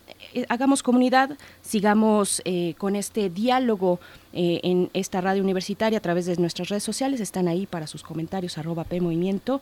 Estamos así en Twitter, Primer Movimiento UNAM en Facebook. Y pues bueno, gracias a todos los que nos han eh, ya compartido sus opiniones respecto a este tema y también respecto a lo que ocurrió ayer, Miguel Ángel, con lo que abríamos esta mañana, la discusión en la Suprema Corte de Justicia respecto a si era o no constitucional eh, la pregunta eh, que, que, abandera la consulta popular propuesta por el presidente de la República. No es la una, la, única, perdón, hay otra, hay otra también de eh, Omar García, uno de los sobrevivientes de Ayotzinapa, precisamente, también está impulsando, no solo él, está Ariadna, ah, se me acaba de ir ahorita su apellido, pero son dos jóvenes, Ariadna Baena, perdón, que están impulsando también una pregunta de consulta popular, así es que esta se resolverá eh, por ahí de mediados de noviembre, no confundirlas, son, son dos distintas, así es que bueno, pues mucho que decir respecto a esto que ocurrió ayer en la Suprema Corte, Miguel. Sí, es interesante, es interesante eh, para nuestros radioescuchas observar las primeras planas de, de, la prensa nacional. Eh, nos reforma, por supuesto, hay una visión en la que también le da importancia. reforma dicen que se zafa la Corte con un trabalenguas. Eh, la justicia consulta, digamos, los ministros divididos, es la idea de, este periódico. En Excelsior se, señala que se avala la consulta, pero cambian la pregunta, quien no esté al tanto pues eh, no se enterará de nada. El milenio es interesante porque eh, el sentido que le da a, esta, a su primera plana es que habrá consulta sobre actores políticos, no sobre expresidentes. Se amplía la pregunta, no se zafa la, la Suprema Corte, como señaló el ministro Saldívar, Arturo Saldívar la, la, Suprema Corte se pronunció, dividida o no, por, a, favor de los derechos de los mexicanos que podemos eh, ser consultados cuando eh, hay, una, hay un tema a debate de primer orden. Y este es uno de ellos porque la corrupción ha sido eh, y la justicia han sido, han sido, las banderas de la cuarta transformación. Y esto obliga también al Ejecutivo, a los, a los ministros a poner eh, darle su papel histórico a la sociedad mexicana, a los ciudadanos para que decidamos eh, si queremos algo o no. Es nuestro derecho, es algo que está en la Constitución y que debemos defender. Pero es muy interesante cómo se, cómo se ve, cómo se ve por, parte de pues, los grupos mediáticos que también representan pues intereses comerciales, intereses políticos, como lo hemos visto, como lo hemos analizado desde el primer día del primer movimiento. Sí, a mí también me llamó mucho la atención el discurso de distintos ministros. En el caso de Saldívar, Eh, me llamó la atención su reflexión, que fue muy profunda, fue, en mi opinión, muy certera cuando habla de un derecho penal más democrático sin que quede a merced de la opinión pública. Ah, sí, sí, pues hizo este énfasis importante, la voluntad popular tiene límites y no puede pasar eh, por encima de los derechos fundamentales de los, de, los demás, pero la justicia criminal, el derecho penal moderno, pues debe edificarse sobre la base de una mayor participación ciudadana, decía él, entre mayor inclusión y participación ciudadana exista en el diseño de la política criminal, pues mayor aceptación y legitimidad tiene de la sociedad. Y pues bueno, fueron muy interesantes los argumentos a favor y en contra de esta de esta jornada, ¿no? Sí, una gran lección para, para todos, para nosotros que estamos frente a los micrófonos con la responsabilidad de entender, de estudiar y de comprender y de, y de traducir y de transmitir, pues sí, fue, una, fue verdaderamente una, una gran lección de, pensamiento jurídico para nosotros, por, por lo menos para, para el de la voz. Sí, yo me sumo también a eso. Este, un poquito mm, por ahí de cuatro horas de una discusión muy muy valiosa. Si no la, si no tuvieron oportunidad de verla, pues está en eh, en YouTube. Está ahí en el canal de la Suprema Corte de Justicia de YouTube. Este, vamos, eh, pues bueno, vamos ya con lo siguiente. Hacemos este homenaje, esta revisión a los 52 años del movimiento del 68. Vamos ya con nuestra nota nacional. Primer movimiento Hacemos comunidad. Nota del día. Por el COVID-19, el Comité 68 Pro Libertades Democráticas adelantó que este 2 de octubre no habrá marcha en conmemoración por la matanza de estudiantes. Solo se realizará un mitin presencial en la Plaza de las Tres Culturas de Tlatelolco en punto de las 2 de la tarde para recordar a las víctimas de 1968. Sin embargo, a través de redes sociales dejaron claro que a 52 años del crimen de Estado continúa la impunidad, al igual que los reclamos de justicia. Aquel 2 de octubre el ejército mexicano, por órdenes del entonces presidente Gustavo Díaz Ordaz, disparó contra cientos de estudiantes que se manifestaban en la Plaza de las Tres Culturas en Tlatelolco. Uno de los objetivos del movimiento de 1968 era que el presidente cumpliera el pliego petitorio del Consejo Nacional de Huelga, Además, el movimiento buscaba un cambio democrático en el país, así como mayores libertades políticas y civiles. Vamos a conversar sobre este legado del 68, la protesta y los movimientos sociales en México. Por supuesto, bueno, uno de los legados del movimiento del 68 fue la participación de la sociedad civil en las movilizaciones que exigían una democratización, como lo comentas ya. Y en este día nos acompañan para hacer eh, precisamente homenaje y revisión de 52 años de movimiento. Eh, presento eh, al doctor Carlos Martínez Azad, investigador emérito de la UNAM y del Sistema Nacional de Investigadores, Premio Nacional de Ciencias Sociales y coordinador del Seminario Universitario de Culturas del Medio Oriente el SUCUMO por sus siglas. Y bueno, es un, un placer poder conversar con usted, doctor Carlos Martínez Azad. Bienvenido a Primer Movimiento.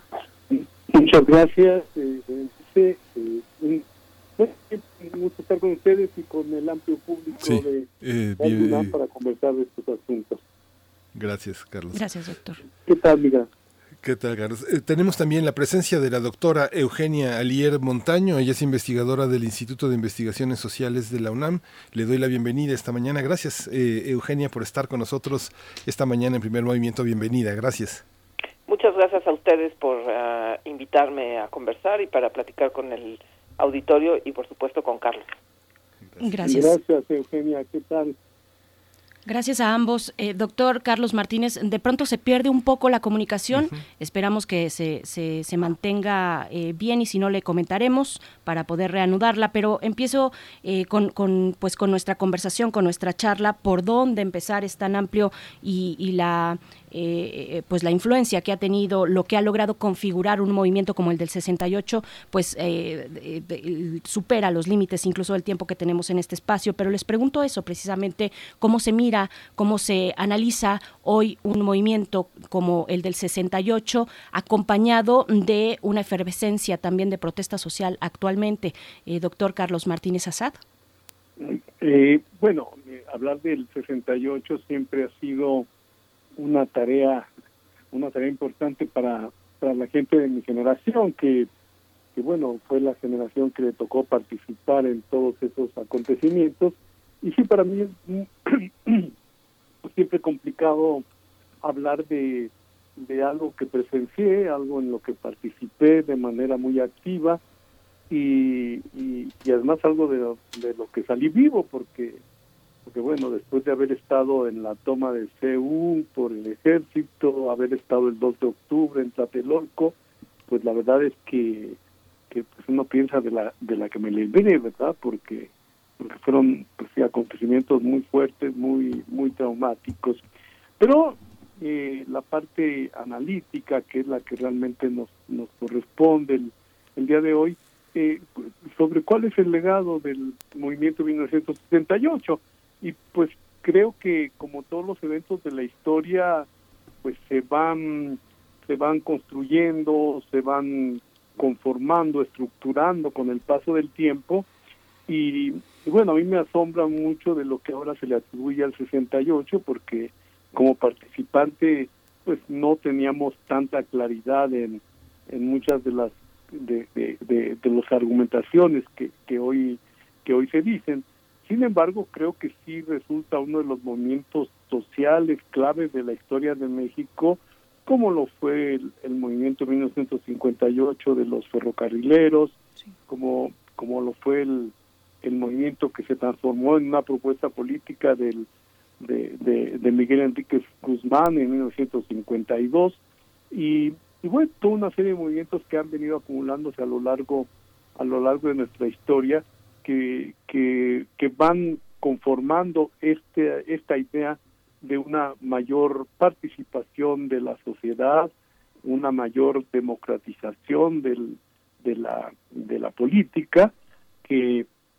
pues finalmente son de los de los argumentos que, que, que prevalecen y que afortunadamente se han se han mantenido y, y creo que, que en efecto fue un, un gran paso que se fue complementando en, en los años de 1990, 2000, cuando, cuando exigimos también las elecciones para, para nombrar, por ejemplo, jefe de gobierno de la Ciudad de México. Eso fue, eso fue un avance impresionante, que el, hecho de que el, el, el, el jefe de gobierno se nombrara por el presidente de la República y finalmente eh, logramos que fuera un sujeto de, elecciones, que la sociedad decidiera sobre quién debía gobernar la Ciudad de México. En fin, creo que son muchos cambios acumulados que, que después de, todo este tiempo, pues finalmente han conformado lo que es la actualidad el, el país y, y la fuerza que,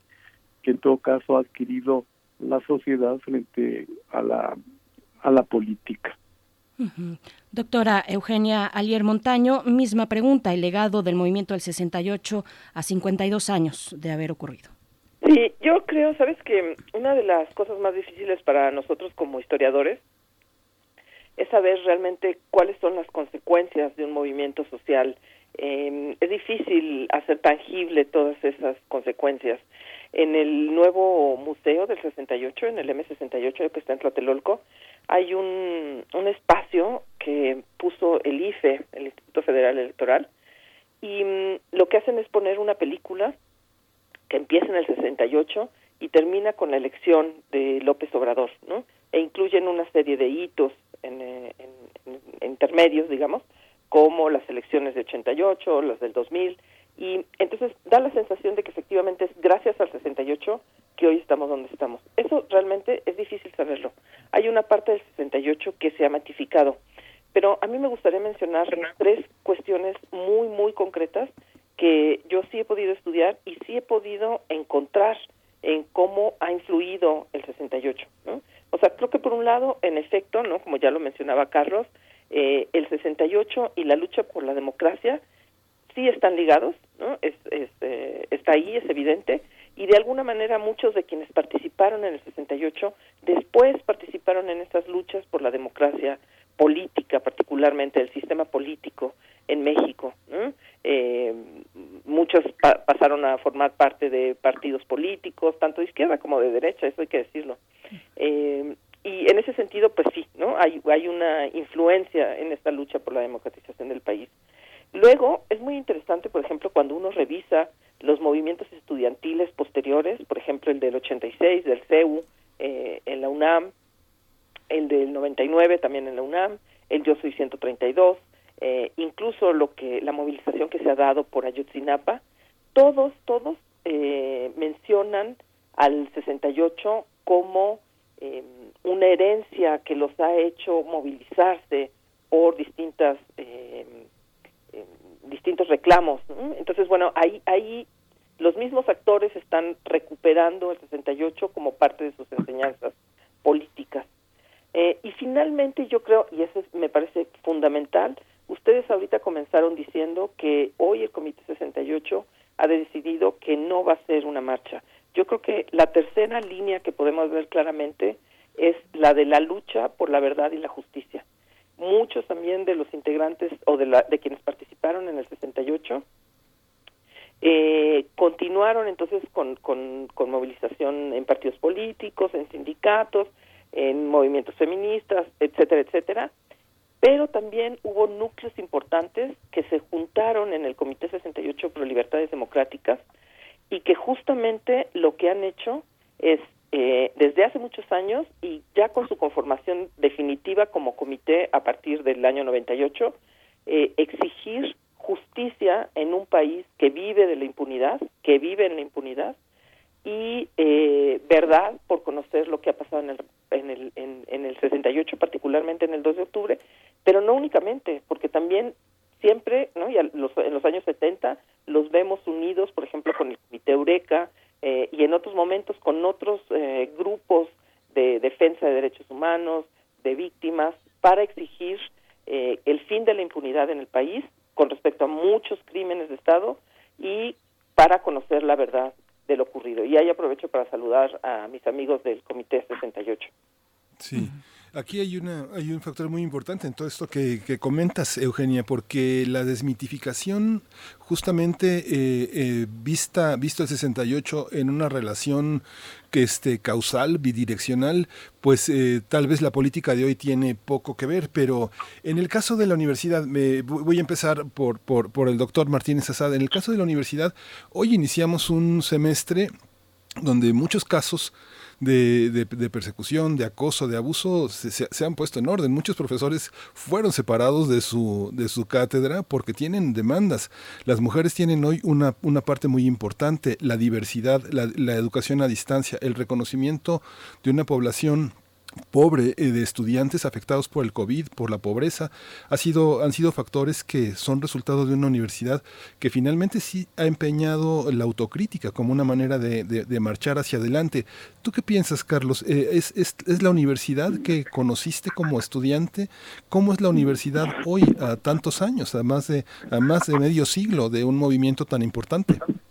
Bueno, por principio, por principio la universidad era algo el 68 era algo más, eh, más, eh, ¿cómo decirlo? Era más la extensión de la casa de uno, era un, sitio relativamente pequeño porque era solamente el campus que hoy llamamos el campus central, el campus histórico, no tenía nada que ver con las dimensiones que tiene hoy la, la universidad, la Universidad Nacional Autónoma de México. Eh, y, y, y creo que, que algo que definitivamente cambió mucho y creo que esta sí es una una parte a considerar con, con lo que tiene con los resultados del movimiento es la la presencia de las mujeres la participación además eh, por por demandas feministas muy muy claramente planteadas que, que si no estaban en el en el movimiento mismo pues sí coincidía con un momento en que en que esto comenzaba a, a, escucharse, es decir, eran voces que se escuchaban ya por, por todo el mundo. El feminismo como movimiento social pues fue fundamental también de, de, de todo este de todo este periodo. Pero mira, a mí sí me, sí me preocupa, creo que estamos eh, estamos tan atrasados en la en la democracia, en nuestro desarrollo político que, que encontramos el 68 como el parteaguas para explicarnos todo lo que ha sucedido después. Uh -huh. y, y, bueno, conociendo la, lo que se ha escrito en otros países, digamos como Francia, eh, que fue que el 68 fue un movimiento eh, pues fundamental para para el devenir también de su tercera república, eh, sin embargo, no todo, no todo lo que ha sucedido posteriormente en Francia es, es consecuencia de lo que hubo en 68. Y creo que eh, en México carecemos tanto de, de movimientos de, de movimientos de, de, tal envergadura que por eso le, le atribuimos eh, a veces contenidos que no necesariamente que no necesariamente corresponden. Y algo que, que a mí me ha interesado también particularmente es cómo, cómo la parte la parte eh, 2 eh, de octubre, la matanza, ha recubierto prácticamente todo el sentido del movimiento, cuando fue un movimiento que duró, duró prácticamente seis meses y donde sucedieron otras muchas cosas que fueron muy importantes y que y, y que fue un poco como si lo que hacemos un parangón con el con las fiestas del centenario en la época de Porfirio Díaz, algo semejante, porque en el contexto de la Olimpiada, eh, México echó la casa por la ventana, fue una época de una gran, de una presencia cultural eh, eh, increíble que, que en general cuando se habla del 68 se deja se deja de lado también ese paso que se dio tan amplio en términos de, de, del arte en general, las letras, la música, etcétera, y, creo que bien haríamos en recuperar porque la historia está hecha de claros oscuros y, no podemos quedarnos solamente con la parte oscura de ese movimiento, sino ver también todo lo otro que, que aportó y que no estaba vinculado directamente necesariamente al cambio político que se comenzó a dar en México y que y que se continúa de acuerdo con, con las eh, con muchas de las manifestaciones que se hacen después del 68 y que continúan hasta nuestros días. Creo que teníamos tendremos que ponerle pues como una mayor claridad al, en términos de, de análisis, de reflexión sobre lo que realmente fue ese ese año de 1968. Sí, Eugenia Alier, eh, lo tuyo son los eh, movimientos sociales, el análisis. tienes muchísimo trabajo valorando toda esta situación.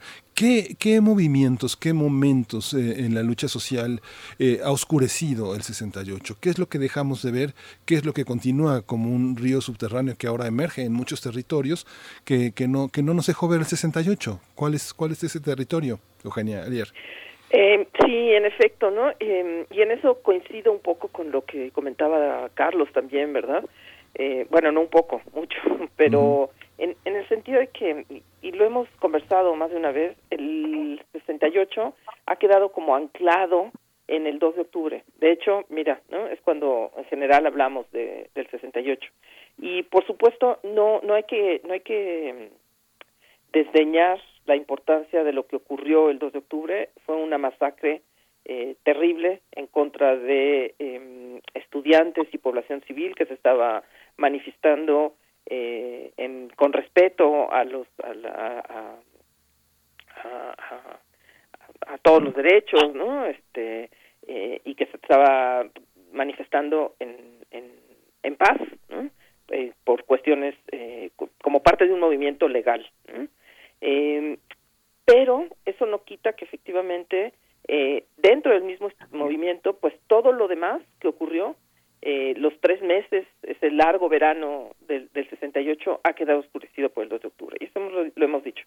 Pero, en efecto, la masacre del 2 de octubre, que fue terrible, no ha sido la única en el país. Y ni siquiera ha sido, pues, el único movimiento social que ha tenido importancia eh, digamos, en las últimas cinco o seis décadas. Eh, unos años antes, por ejemplo, hubo una masacre muy importante en Atoyac, que de alguna manera dio pie a que Lucio Cabañas fuera a la guerrilla. Eh, hubo también masacres en contra de los navistas en San Luis Potosí. Hubo masacres, y bueno, ha seguido habiendo masacres Aguas Blancas, etcétera, etcétera.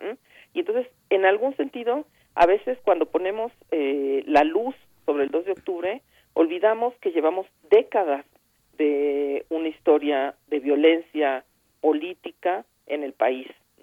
Entonces, yo creo que los historiadores, eh, y ese es como uno, uno de mis intereses ahora, es justamente analizar esta historia de la violencia que eh, tiene una larga trayectoria, que lleva décadas, eh, y que sin embargo va cambiando y va siendo diferente. Y ahí un poco lo que me preguntabas, te diría que también, por ejemplo, respecto a los movimientos sociales, al 68 eh, ha tenido tanta luz, ha tenido tantos reflectores, lo cual está muy bien, ¿eh? que, que no se me malinterprete, creo que es un movimiento extremadamente importante, eh, tan es así que llevo muchos años estudiándolo, pero creo que al poner los reflectores en una cosa, tapamos otra. Y al, al poner los reflectores en el 68, como bien lo mencionas, también se ha dejado de lado particularmente lo que pasó después.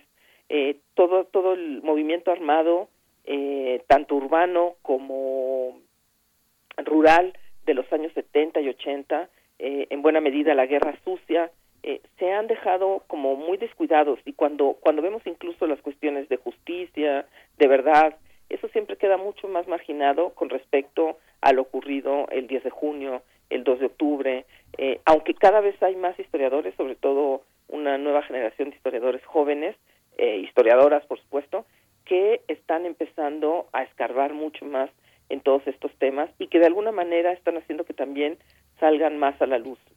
Eh, creo en ese sentido que este este gobierno también está por lo menos algunos sectores están tratando de echar luz sobre eso que ha ocurrido no y con la violencia creo que también lo vemos muy claramente. Hace unos días fue eh, desafortunadamente pues el aniversario no de, de lo ocurrido con los 43 chicos de Ayotzinapa y cuando cuando vemos lo que ocurre con con, con Ayotzinapa como los 43 de nuevo, ¿no? Pon, tienen todos los reflectores y el resto de los 71 mil desaparecidos en México se quedan como perdidos. ¿no? Cuando ponemos la luz mucho en una cosa, dejamos a oscuras lo demás.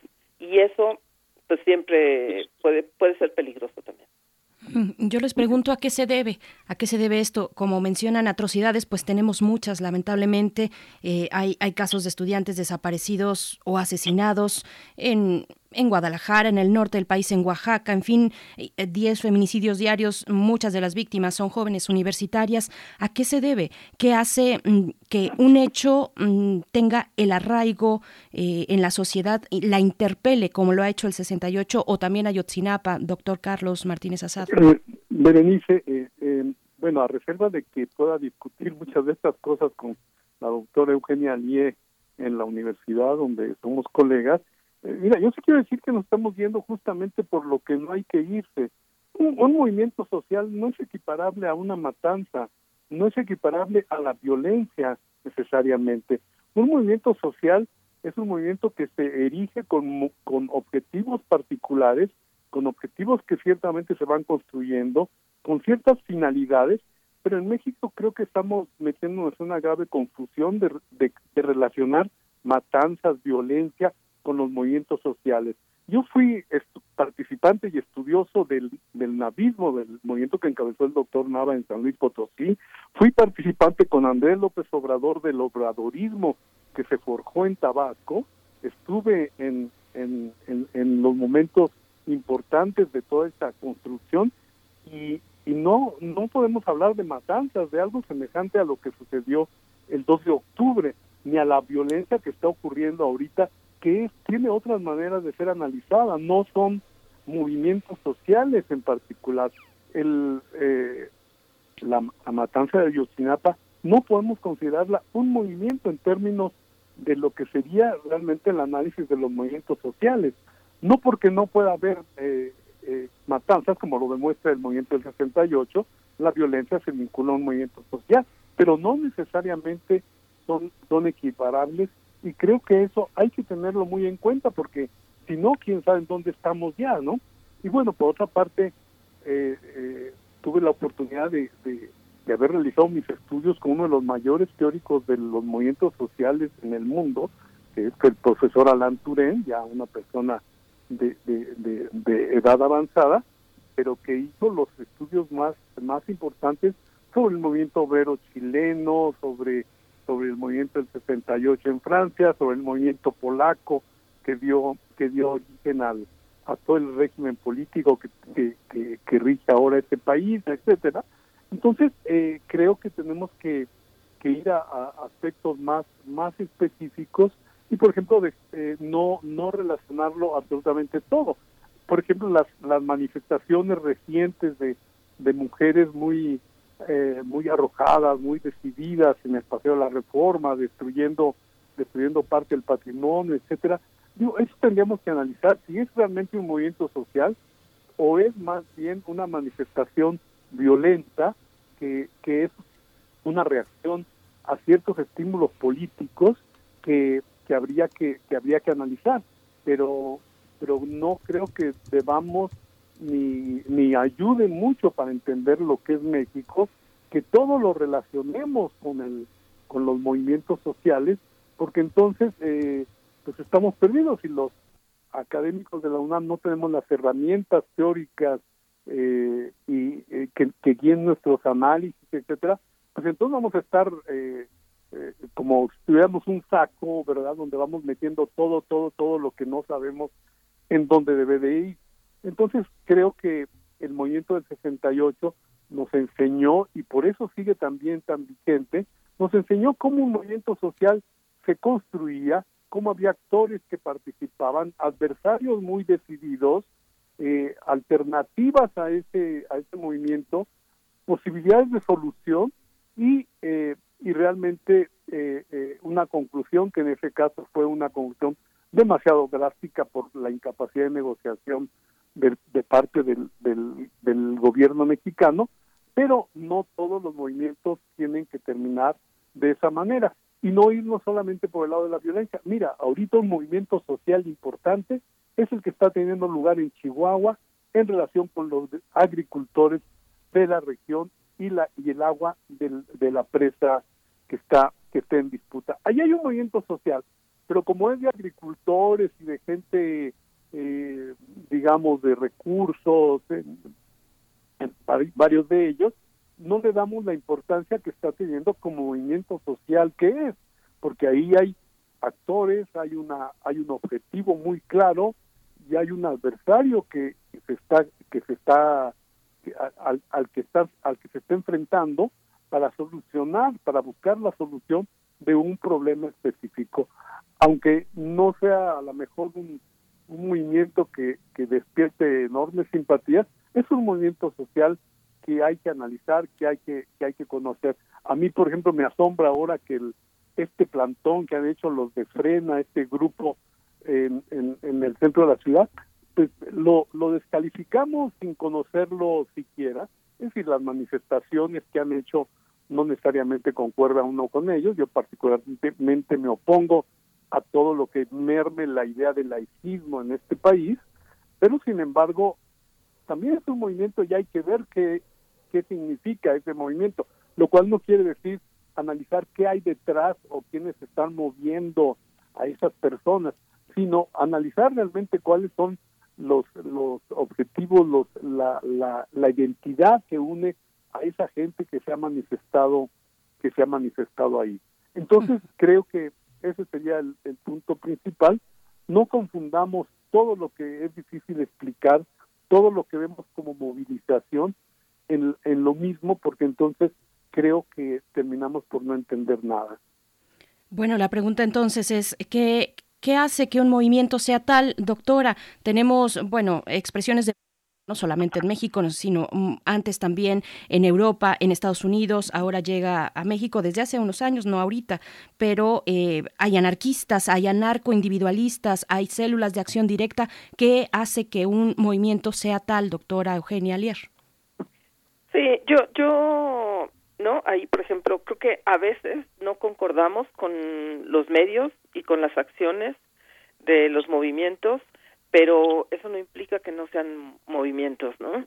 Eh, creo simplemente, por ejemplo, con respecto a las chicas eh, que hoy sí están movilizadas y sí son un movimiento desde hace varios años, ¿no? Un movimiento que en efecto está modificando a la universidad, que en algunos momentos toma la universidad para eh, manifestar sus intereses, para, para manifestar lo que quieren que se transforme eh, entonces creo creo que sí son son son movimientos, ¿no? Creo que no se les puede descalificar eh, simplemente como de, de, de, porque no nos gustan las formas que ellas están utilizando, ¿no?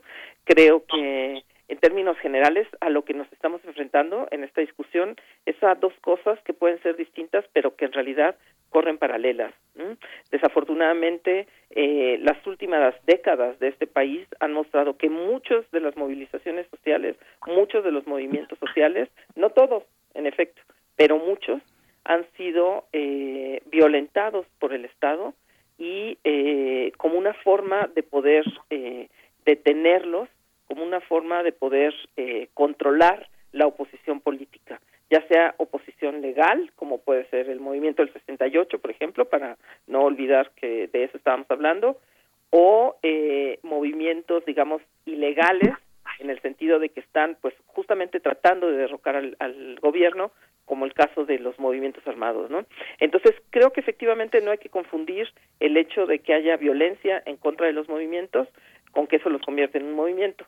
Lo que pasa es que desafortunadamente muchas de las movilizaciones en nuestro país sí han concluido con eh, una gran represión. Entonces son dos historias, eh, pero que corren paralelas, la de los movimientos sociales, en las cuales podemos incluir a muchísimos otros movimientos que no han sido reprimidos, y eh, la historia de la violencia que también tenemos que conocer porque ha sido distinta, no son lo mismo el 68 y el 71 con masacres a la a la a las eh, a estos movimientos que eh, por ejemplo la desaparición política que se empieza a ejercer a partir de los años 70 en donde también entonces eh, hay que hay que hay que ver los distintos tipos de movimientos que había y las distintas formas de reacción que tuvo el Estado frente a esos eh, movimientos, ¿no? Creo que son creo que son dos cosas importantes y un poco lo que habías eh, preguntado desde el principio, ¿no? ¿Por qué por qué el 68, por qué el 2 de octubre eh, o Ayotzinapa, por ejemplo, eh, que también ha sido una movilización, ¿no? Es, es parte de, de,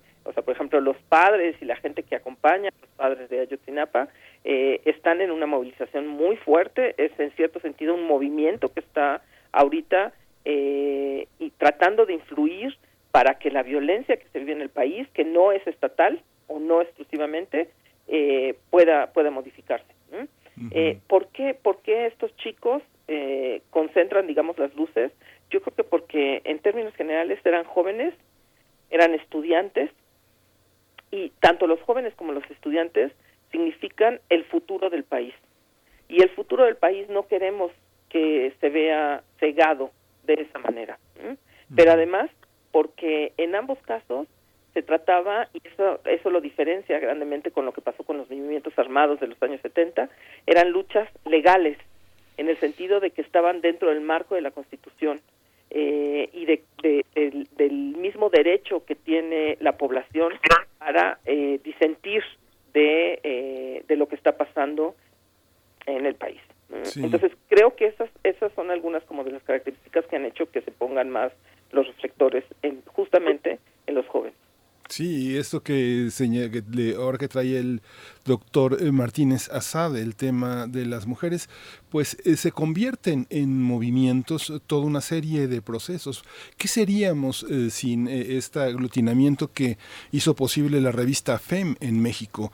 Es el origen de muchísimos procesos, de muchísimas periodistas. Pienso en Sara Lovera y Rosa Rojas con la doble jornada en el inicio del, del periódico La Jornada, como dieron voz a todo un proceso, a toda una, una, a una generación de mujeres que se empeñaron en decir, en preguntar por qué, en preguntar cuándo, en preguntar dónde. Toda la literatura mexicana que se ha desarrollado a partir de eso. Marco Antonio Campos, y Alejandro Toledo, eh, el escritor Alejandro Toledo, que es además nuestro compañero en Gaceta UNAM, eh, hicieron un trabajo muy importante poniendo una antología de lo que había significado el movimiento del 68. La misma es Sara Sefcovic, eh, con la genealogía del poder en la, la política, en la obra de Luis Espota, muestra cómo la literatura mexicana tiene una genealogía en ese territorio. Tenemos muchos procesos que se han a esta mujer eh, eh, enloquecida buscando a su hijo que se convierte como en nuestra Antígona, Rosario Ibarra de Piedra. Todo, este, to- todo esto viene a ser un movimiento en la cultura. ¿Dónde lo vemos, eh, Carlos Martínez Asad? ¿Cómo lo encontramos? ¿Cómo ha transformado? ¿Es, es lo, lo- lo artístico también parte del movimiento social? Bueno, ahí, mira, acabas de decir, acabas de terminar la pregunta con movimiento social. Yo creo que uno de los problemas principales que tendríamos que, que aclararnos bien los académicos, no no los participantes, no no no a donde nos lleven nuestras simpatías, pero una de las cosas que hay que aclarar, ¿qué, es, ¿qué son los movimientos sociales y cuál es la diferencia que tienen con los movimientos políticos?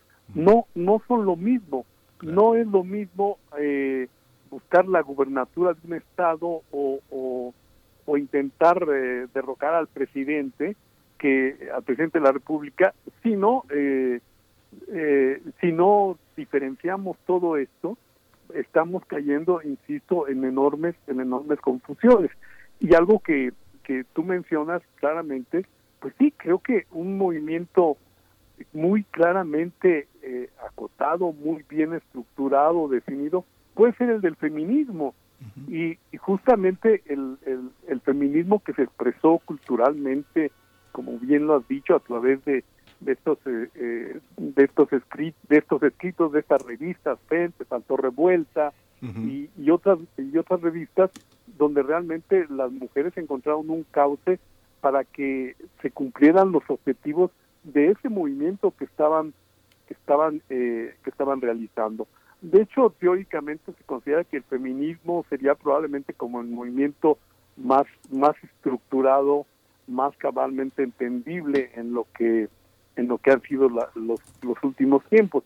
Y sin embargo por ejemplo ahí tenemos un desafío a explicar por qué las mujeres eh, más jóvenes que, que creen que la violencia es una forma es una forma de, de, de poder alcanzar sus objetivos por qué se adhieren al feminismo eh, pero se adhieren rechazándolo porque dicen no nuestro feminismo no es el mismo que se hacía previamente no es el que aspiraron otras personas y, y ahora anteponen incluso otras cosas bastante bastante poco claras. Por ejemplo eh, dentro del marco de la universidad ha habido un rechazo muy fuerte a, al, a lo que a las teorías a, la, a las ideas de Marta Lamas que es una de las reconocidas feministas de este país y sin embargo las las jóvenes las nuevas generaciones dicen no ese no es el mismo feminismo que nosotros queremos. Bueno ahí tendríamos ya que entrar los analistas como Eugenia etcétera a explicar entonces qué cosa es qué, qué es lo que realmente estas personas están buscando. Y que no y que no sea simplemente una una respuesta reacción a un estado represor porque eso no explica no explica gran cosa. Es decir sí sí sabemos que en general los estados en todo el mundo cuando cuando hay alguien que está desafiando su poder pues reacciona definitivamente. No hay de otra. El estado el estado organizado también es la fuerza pública el, control de la fuerza pública. Entonces es muy difícil que digamos por ejemplo durante el movimiento de la guerrilla el estado pudiera quedarse quedarse frente a eso sin, sin hacer ninguna reacción cuando había cuando había muchas acciones que definitivamente pues violentaban violentaban también al Estado de Derecho eh, y, y no no reaccionaba el Estado solamente porque a ver a estos tenemos que meterlos a la cárcel porque sí. No había había una lucha una confrontación una confrontación que insisto ahí entramos más bien en el terreno de la política que en el terreno más que en el terreno de lo social independientemente de que las manifestaciones ocurren en la calle eh, eh, ocurren en la, la en, en, lugares donde todos los ciudadanos podemos verlos pero eso no significa necesariamente que eso sea que eso sea un movimiento social.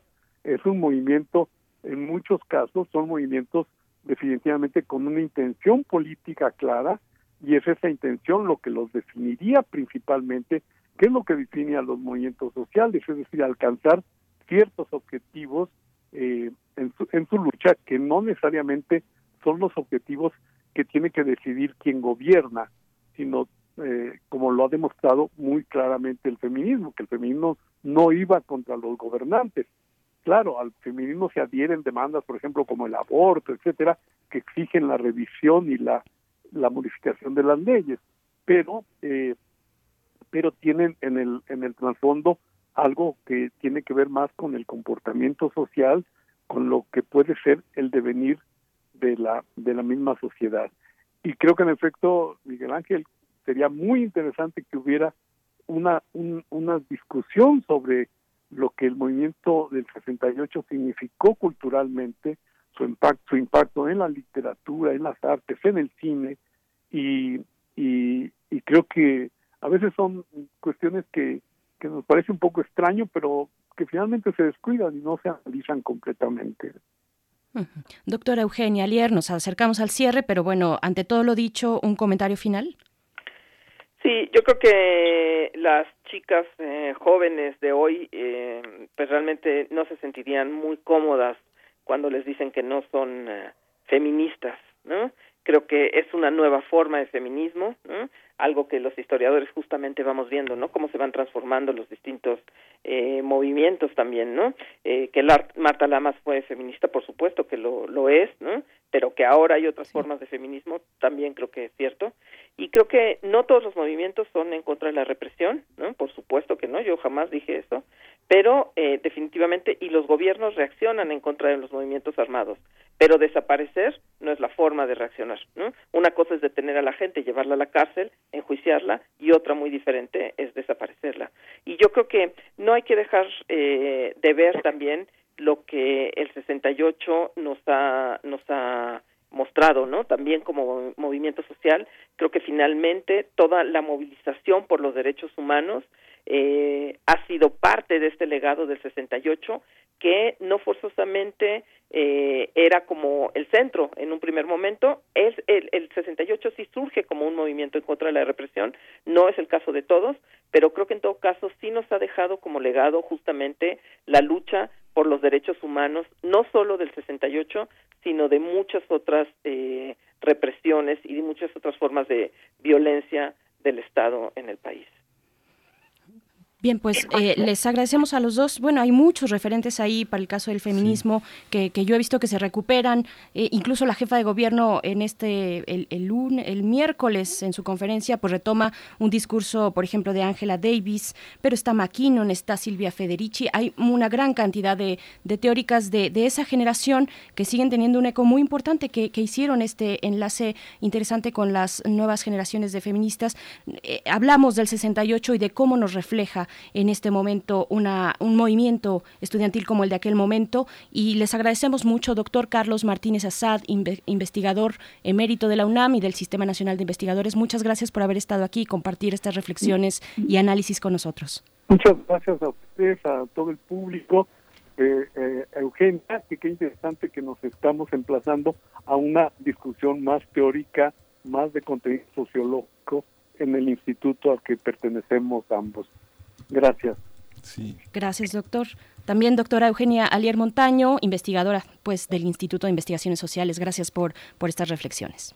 Muchas gracias a ustedes, muchas gracias por permitirnos llegar al auditorio y también, por supuesto, por poder debatir con Carlos. Gracias, gracias a ustedes. Fue, fue realmente un gran aprendizaje, una, una, un punto de partida y un punto de llegada. Muchas gracias. Y ahora eh, nos, vamos, nos vamos a ir a escuchar un, una, una, cápsula que preparó Verónica Ortiz sobre... Ah, no, vamos a ir primero a escuchar una conferencia de prensa que ofreció el CGH. Forma parte del patrimonio que esta radiodifusora universitaria tiene para sus radioescuchas en nuestro podcast. Vamos a escuchar. En este momento, pues, damos inicio a la octava conferencia de prensa que sustenta el Consejo Nacional de Huelga ante los representantes de la prensa nacional y extranjera. Por principio de cuentas, necesitamos aclarar en nombre del Consejo Nacional de Huelga que ante las afirmaciones hechas por algunos periódicos de la prensa nacional y por los medios tradicionales de información de la radio y la televisión, que el Consejo Nacional de Huelga, a pesar de las agresiones de que ha sido objeto, a pesar de que múltiples de sus miembros han sido aprendidos y otros más se encuentran en este momento en tal estado de persecución que les es imposible asistir a reuniones o actos de este estilo, el Consejo Nacional de Huelga, repito, funciona aún como dirección política y orgánica del movimiento estudiantil y que en ningún momento ha dejado de fungir como tal. El hecho de que la represión de que hemos sido objeto haya impedido que los estudiantes sigan sesionando en asambleas generales y sigan teniendo una participación activa y democrática sin temor a la represión, no ha implicado afortunadamente que el movimiento siga cursos anárquicos o que los estudiantes que en este momento se están movilizando lo hagan sin guía de ninguna especie. El movimiento nuestro, iniciado el 26 de julio de este mismo año, tuvo la oportunidad de tener una trayectoria lo suficientemente larga para que en la conciencia de todos los muchachos activistas quedara claro cuáles eran los objetivos, cuáles eran las tácticas y cuáles eran los métodos que se iban a seguir. El lunes 7 de la semana entrante, perdón, la ciudad universitaria será abierta a los estudiantes y se reiniciará la realización de asambleas generales y de edición de propaganda en los propios locales universitarios.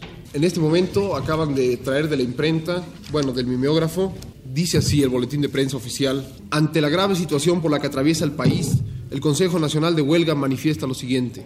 Primero, pese a la brutal represión llevada a cabo por el gobierno, el movimiento estudiantil y el Consejo Nacional de Huelga mantienen su posición clara y combativa de seguir en la lucha hasta obtener del mismo una solución política a nuestro pliego petitorio. Segundo, los estudiantes no fueron los que prepararon, provocaron o realizaron la masacre de Tlatelolco del miércoles último. En todos los actos convocados por el Consejo Nacional de Huelga se demostró ampliamente un repudio a la provocación y a la violencia. Los sucesos de Tlatelolco son un síntoma más de la división creciente en el seno del propio gobierno y de los alcances críticos a que ésta ha llegado. Declaramos que el Consejo Nacional de Huelga no apoya ni apoyará a quienes intenten utilizar el movimiento estudiantil como un pretexto para impedir la vida constitucional del país, grupos de choque muy bien armados y con un plan perfectamente calculado, al servicio de intereses de una de las facciones en pugna, dieron un pretexto para propiciar la represión militar y ametrallaron al ejército y al pueblo reunidos con motivo del mitin del miércoles 3 de octubre en la Plaza de las Tres Culturas. A su vez, la tropa respondió el fuego no solo contra los francotiradores, sino también contra la multitud. El número de muertos civiles rebasa a los 150 y el de los militares el número de 40. El propósito evidente de esta acción era aprender al Consejo Nacional de Huelga para descabezar el movimiento, dificultar la posible solución pacífica del movimiento que empezaba a vislumbrarse y amedrentar a la población para evitar su participación en las actividades políticas. Tercero, en vista del llamado a la unidad frente a los intereses extranjeros hecho por la Cámara de Diputados, el Consejo Nacional de Huelga manifiesta que en caso que los señores diputados tuvieran conocimiento de una conjura internacional que tratara de aprovecharse de la situación existente, que el único culpable de ella es el gobierno federal por no haber atendido las seis demandas que incluye nuestro pliego petitorio, lo cual es desde hace tiempo evidentemente mayoritario y popular. La posición de la Cámara de Diputados desvía totalmente la atención y confunde aún más a la opinión pública. Cuarto, respecto al llamado que el Comité Olímpico Internacional hace al pueblo de México, debemos reiterar que si al referirse a un llamado a la tregua, lo hace al cese de la violencia por nuestra parte, debemos aclarar que nosotros nunca hemos recurrido a ella. Si a lo que se refiere es a la suspensión de hacer uso de las libertades que nuestra Constitución garantiza, estamos en el deber de manifestar que no estamos dispuestos a renunciar a nuestros derechos, a las libertades de expresión y de reunión, con Olimpiado sin ella.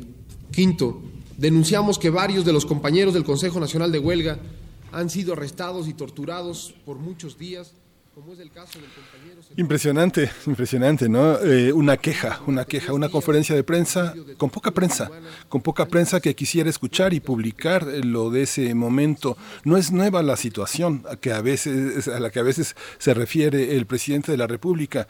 La actitud de medios amordazados estaba desde entonces. Eh, hoy no son amordazados, hoy es otro tipo de intereses lo que hace que cierta prensa tampoco escuche a ciertos grupos sociales eh, es, es, de ayer, pero es de una actualidad frente a los poderes muy, muy impresionante. Berenice Camacho, ¿qué piensas? Miguel Ángel Quemain, bueno, hay que decir que lo que acabamos de escuchar es, es una joya sonora, es una joya sonora que eh, a través de un esfuerzo eh, que implica muchos retos, no solamente eh, tecnológicos, sino incluso de recursos, retos económicos, pero acabamos de escuchar lo que se desprende de un grupo de 17 cintas de acetato de 600 pies, relativo precisamente al movimiento estudiantil del 68, este grupo de cintas fue encontrado, digitalizado y catalogado. Está disponible al público para, eh, para, para que lo puedan escuchar en la página de Radio UNAM,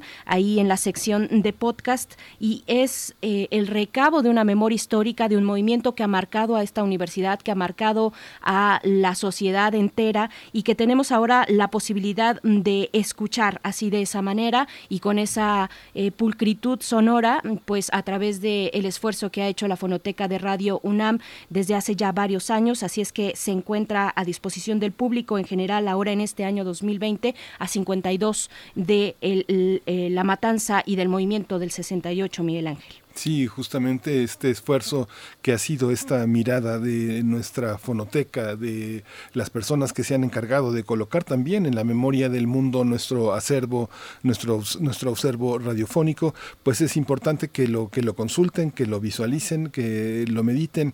Es un, es un acervo enorme, uno de los eh, acervos más, más importantes de la radio mexicana. Y pues ya nos dieron los nueve. Tenemos eh, un, un documento más de Verónica Ortiz, pero creo que lo vamos a posponer para la siguiente hora. Vamos, vamos al corte y si no nos vamos con esto de Vero Ortiz a ver qué nos dice nuestra colega periodista. Eh, no, para la siguiente hora, vámonos directo al corte. Síguenos en redes sociales. Encuéntranos en Facebook como Primer Movimiento y en Twitter como arroba PMovimiento. Hagamos comunidad.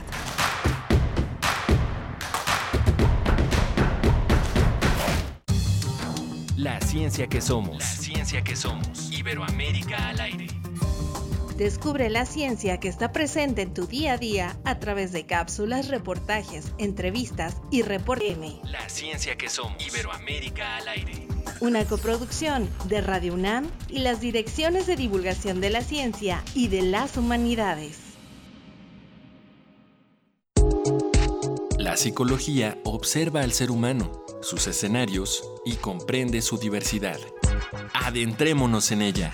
Juntos hagamos conciencia, psicología y sociedad. Cuarta temporada. Un programa de análisis y reflexión con Berenice Camacho y los doctores Mariana Gutiérrez Lara, Jorge Álvarez Martínez y Laura Ramos Langurén. Todos los lunes a las 18 horas por el 96.1 de FM y su 860 de AM. O si lo prefieres, escucha el podcast en radiopodcast.unam.mx. Radio UNAM, Experiencia Sonora. ¿Te acuerdas de...? Pero te peinas, ¿eh? En 30 años, cada vez que nos peinamos para la foto, renovamos nuestra credencial y votamos, las ciudadanos junto con el INE construimos una democracia sólida, con elecciones libres, donde todas las voces se escuchan. Hoy estamos preparados para la elección más grande de nuestra historia, que se llevará a cabo en 2021. Contamos todas, contamos todos. INE. Yo lo tenía todo. Familia, trabajo, amigos. Hacía doble turno en la chamba y me sentía cansado. Pero un día me ofrecieron droga. Me dijeron que no pasaba nada, que la podía controlar. Y no fue así. Fue mi perdición. Me volví su esclavo. Perdí la batalla y lo perdí todo. Hasta el perro se fue. No pierdas tu libertad ni tu salud. En el mundo de las drogas no hay final feliz. Info Ciudad de México presenta Voces por la Transparencia. La Dirección de Vinculación y Proyección Estratégica del Info Ciudad de México, en el marco del programa denominado Juventudes en Línea, impulsa la participación y transmite entre las niñas y niños de la Ciudad de México las funciones y actividades que realiza el instituto y de los derechos que éste es garante. Esto a través de acciones conjuntas con instituciones educativas públicas y privadas de nivel básico, medio y medio superior, concientizándolos en el tema de protección de datos personales en espacios públicos y redes sociales, con el objetivo de prevenir el mal uso de información personal en aplicaciones digitales mediante el uso de las nuevas tecnologías, erradicando así la violencia digital. El segundo concurso de fotografía Transparentarte está dirigido a jóvenes de 16 a 25 años y el primer concurso de dibujo, dibujando la protección de tus datos para niñas y niños entre 9 a 15 años. Consulta las bases en las redes sociales como InfoCDMX. Encuentra la música de primer movimiento día a día en el Spotify de Radio UNAM y agréganos a tus favoritos.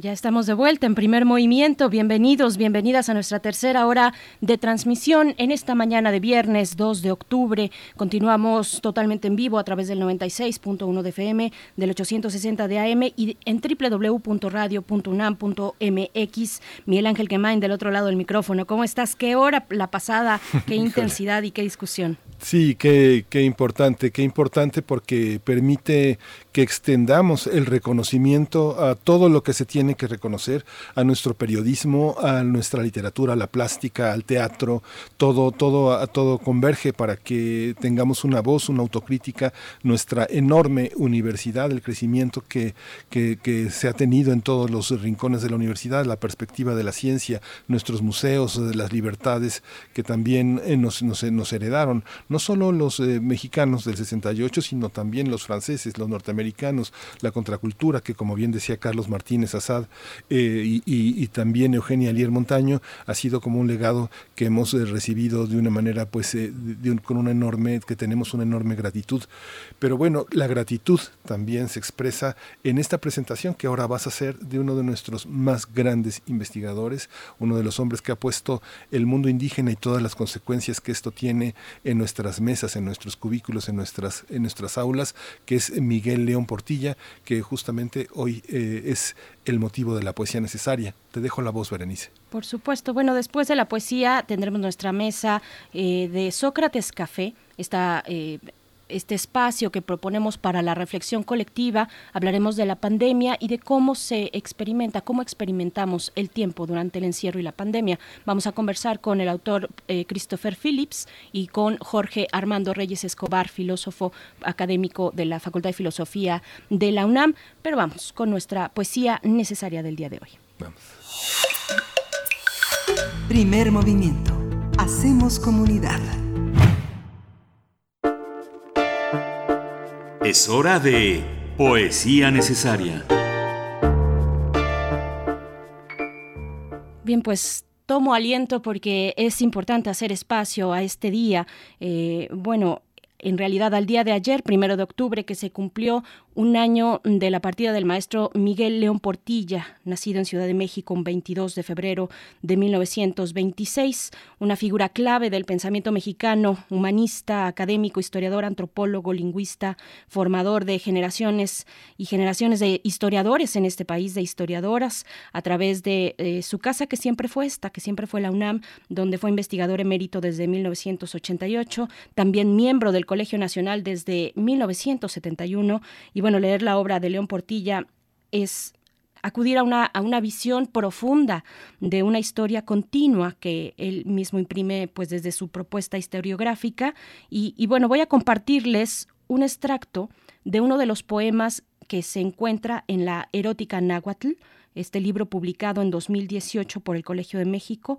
Ahí León Portilla hace una precisión, bueno, desde para el título, ¿no? erótica náhuatl, él hace una precisión sobre el uso del vocablo erótica en el título del libro, pues pues es evidente que no es un vocablo náhuatl, sino griego, de eros, y que pues hay una gran distancia entre ambas culturas, lo menciona, pero hace uso de él eh, por acercarse al amor pasional que se enciende, dice él, como fuego entre los genitales y en el resto del cuerpo. Y bueno, el poema se titula Canto de las Mujeres de Chalco, un poema que tiene más de 500 años, que habla del placer, pero también de la guerra y del el plan de estas mujeres por cautivar el corazón de Axayacatl con flores y cantos. Y bueno, eh, vamos a acompañar la música algo que, eh, se, que tuvo lugar en el homenaje de Bellas Artes por la muerte del maestro León Portilla. Se interpretaron obras de compositores mexicanos como Silvestre Revueltas, Moncayo, eh, Carlos Chávez, Macedonio, Alcalá. Difícil elegir entre, entre estos talentos musicales, pero vamos a escuchar a, a Chávez, Xochipilli, es la composición que escucharemos, una composición de 1940. Xochipilli es el príncipe de las flores, el dios del amor. Y bueno, en el Museo Nacional de Antropología se encuentra la estatua en piedra volcánica de Xochipilli. Eh, fue hallada a las faldas del volcán Popocatépetl. Así es que bueno, esto es toda una composición que traigo en este momento para hacer un homenaje al maestro León Portilla, Tlamatini Y, bueno, vamos a escuchar Canto de las Mujeres de Chalco, del libro Erótica Náhuatl. Canto de las Mujeres de Chalco. Levántense ustedes, hermanitas mías, vayamos, vayamos, busquemos flores, vayamos, vayamos, cortemos flores, Aquí se extienden, aquí se extienden las flores del agua y el fuego, flores del escudo, las que se antojan a los hombres, las que son placenteras, flores de guerra. Son las flores hermosas, con las flores que están sobre mí, yo me adorno, son mis flores, soy una de Chalco, soy mujer. Deseo y deseo las flores, deseo y deseo los cantos, Estoy con anhelo aquí donde hilamos, en el sitio donde se va nuestra vida. Yo entono su canto al Señor, pequeño Axayacatl. Lo entretejo con flores, con ellas lo circundo. Como una pintura es el hermoso canto, como flores olorosas que dan alegría, mi corazón las estima en la tierra.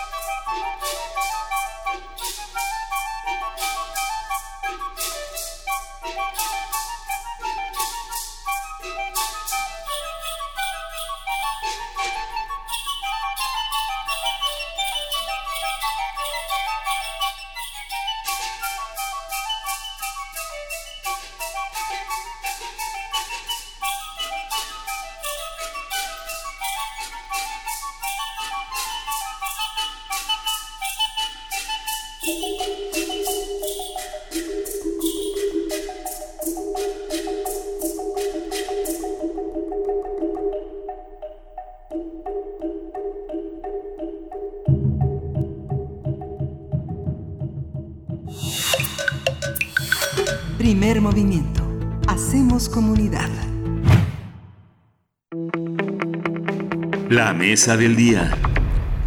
La pandemia de la COVID ha obligado a millones de personas en todo el mundo a mantener un confinamiento que no solamente ha modificado sus rutinas, sino la percepción sobre el tiempo y cómo lo experimentamos.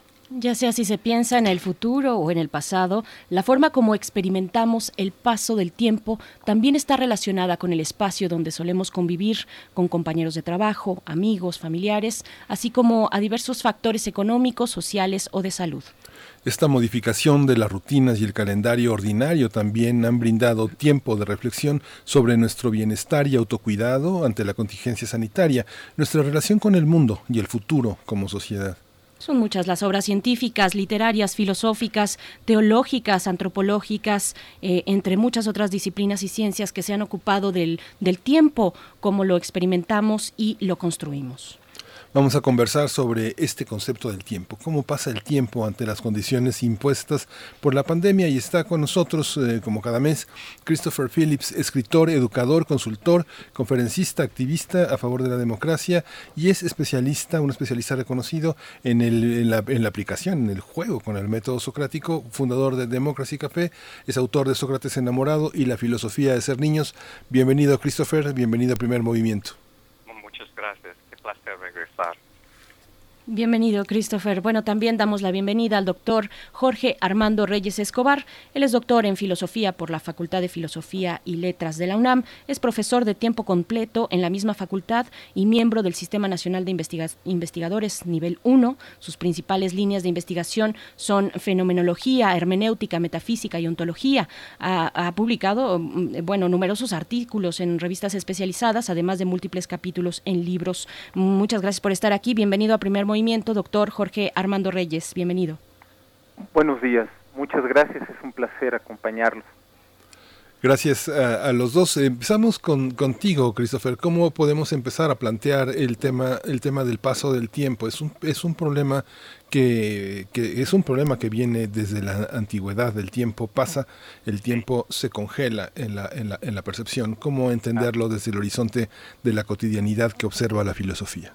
Sí, oh, con nosotros filósofos tendemos a pensar en el tiempo en términos metafísicos y los psicólogos prefieren darle sentido a través del cerebro, pero la elasticidad del tiempo ha dejado perplejos a los filósofos durante milenios. Ahorita tenemos un dicho, marzo duró como, este marzo de mm. tiempo de corona duró como 20 años abril 10 días y mayo como hasta ahora parece que serán 15 largos años más. Es como, es como decir que el tiempo ahorita no. Sí, tenemos horarios, ¿no? Pero no hay horas ni días en un sentido eh, en, en el tiempo interno, en la hora de la corona. Les quiero preguntar a ustedes, ok, nada más gracias a ustedes tengo algo de estructura en mi vida ahorita. y les quiero preguntar, aunque tienen el programa, el mismo programa de este, las 7 a las 10, ¿hay algo diferente ahorita en este tiempo de pandemia?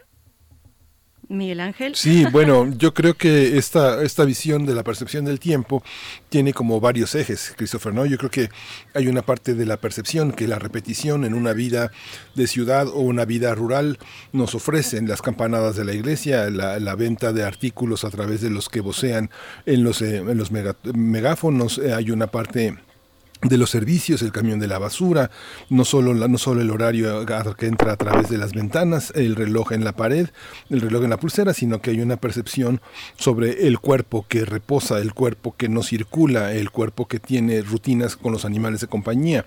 Yo creo que hay varias, varias opciones, pero eh, le, damos la palabra a Jorge Armando Reyes Escobar. Él es doctor en filosofía por la Facultad de Filosofía y Letras y seguramente nos tiene mucho que decir. Eh, eh, a Jorge Armando, por favor.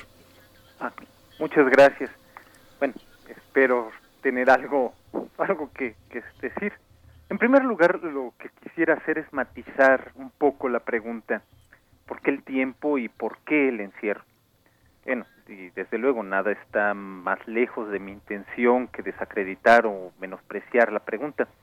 Al contrario, creo que es muy interesante porque su planteamiento indica cuáles son los conceptos que consideramos más importantes para explicar nuestra vida. En este caso, el concepto de tiempo y cómo percibimos esta situación de confinamiento como una ruptura, como un quiebre en nuestro modo de experimentar nuestro mundo. Pero creo que el hecho de que esta situación nos lleve a este cuestionamiento no significa necesariamente que nuestras inquietudes originales estén en lo cierto.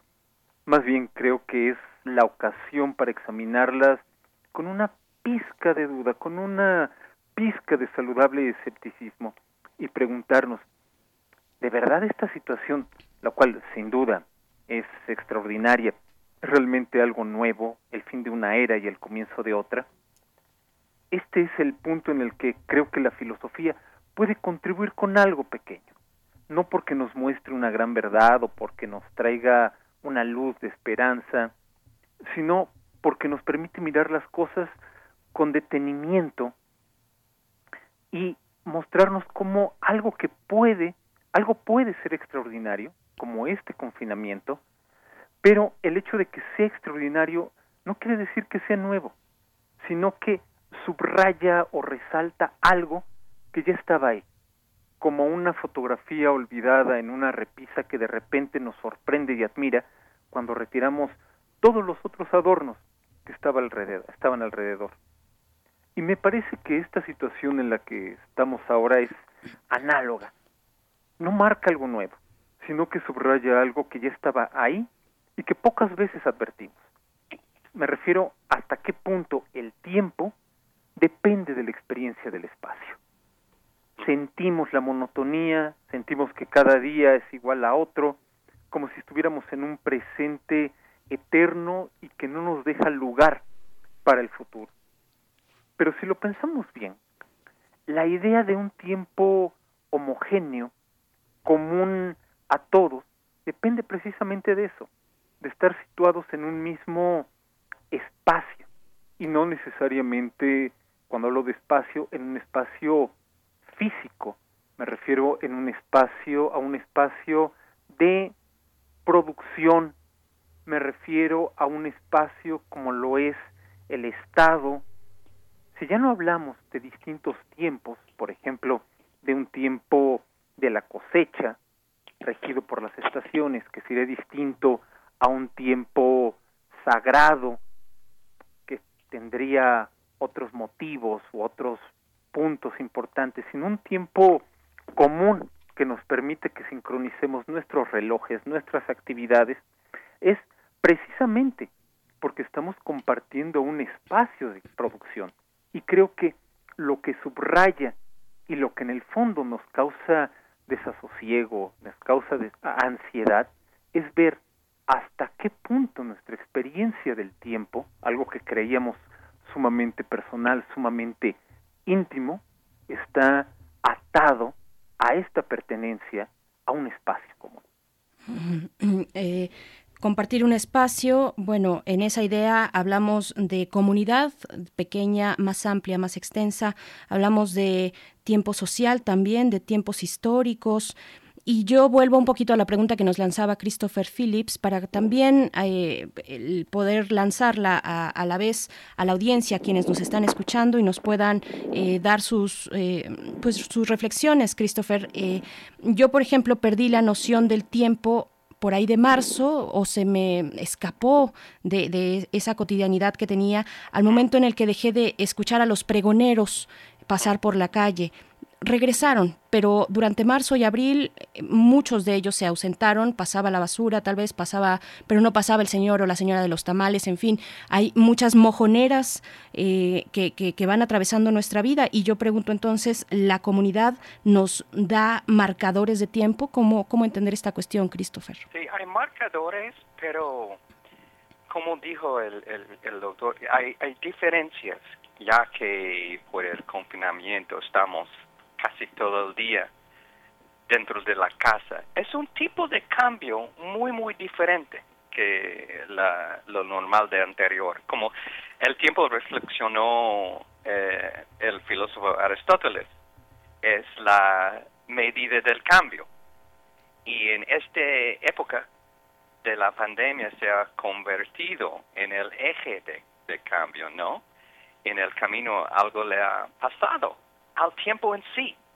O sea, su, su marcha hacia adelante ya no se mide en días, pues, por, eh, eh, sino en casos en casos, en, unos aspectos, en casos confirmados del, del COVID. Y, y yo he perdido dos amigos queridos, no he, no he podido ir a, para despedirme de ellos, no he podido ir a su a su funeral. Y como dijo el, el, el impacto del espacio tiene gran impacto en nuestro concepto del tiempo. En mi en mi circunstancia tengo dos hijas jóvenes. Y ellos ellas se han ajustado súper fácil a nuevo flujo de tiempo. Y eso me ha ayudado mucho en, ajustarme a mí mismo. Ah, a los niños se acostumbran a nuevo la nueva situación del tiempo, su, su, su tiempo interno se ha ajustado mucho más fácil como yo como adulto. Y me imagino que los nosotros adultos que tenemos hijos ah, han tenido más o menos algo una experiencia parecida pero parece como ser un el tiempo interno parece ser un sentido universal la principal confusión parte de nuestro sentido del tiempo interno o tiempo subjetivo que es muy muy complejo. No existe un solo reloj interno que podamos comparar con un reloj externo. Nuestro cerebro hace muchas funciones y procesos al mismo tiempo y cada uno siguiendo muchos muchos relojes internos. No, no he pensado mucho en esto por muchísimo tiempo, pero me, otra vez quiero saber de ustedes, como si están teniendo una experiencia más o menos parecida que, la mía o, o cómo, cómo los ven. Acá nos dice Refrancito en redes sociales, gran abrazo a los invitados, eh, te, te, mando un abrazo eh, particularmente Christopher, y dice, Acá estamos ante un tiempo muy curioso. Mientras cada día escucho eh, primer movimiento, hacemos desayunos, preparamos niños y seguimos tratando de mantener cotidianidad, pero hay un tiempo que extrañamos, el de el desplazamiento. Y bueno, eh, nos aislamos de la comunidad eh, y estamos además atravesados por la inmediatez del espacio virtual. ¿Cómo modifica eso nuestra percepción del tiempo, doctor Jorge Armando? Bien, hay un punto que quiero retomar del profesor Phillips, que a, mi juicio es importantísimo, cuando él evoca la manera en la cual los, los niños se han adaptado también a esta circunstancia, creo que subraya hasta qué punto nuestra percepción del tiempo depende de la memoria. Mm, mencionabas anteriormente cómo esta pérdida de la noción de tiempo fue causada en buena medida por esta ausencia de los pregoneros que venían a recoger la basura, que vendían tamales.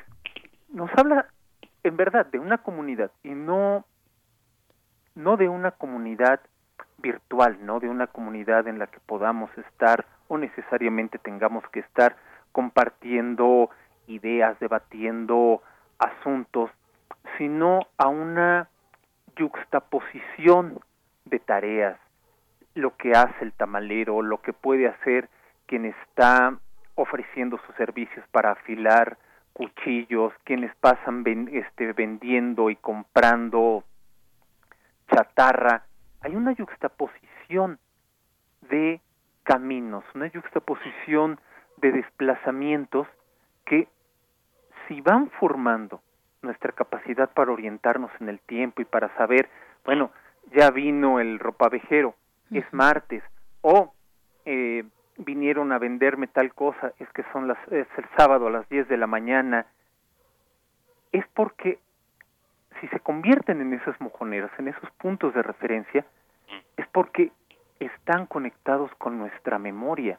Los niños se han podido adaptar mejor a esta circunstancia en la medida, no, no creo tanto que porque estén pegados a las redes sociales o porque puedan aprender un nuevo baile en TikTok o ver una nueva publicación en Instagram, sino porque en la medida en la cual su experiencia del mundo no depende de la memoria, tienen podríamos decir, más, más libertad.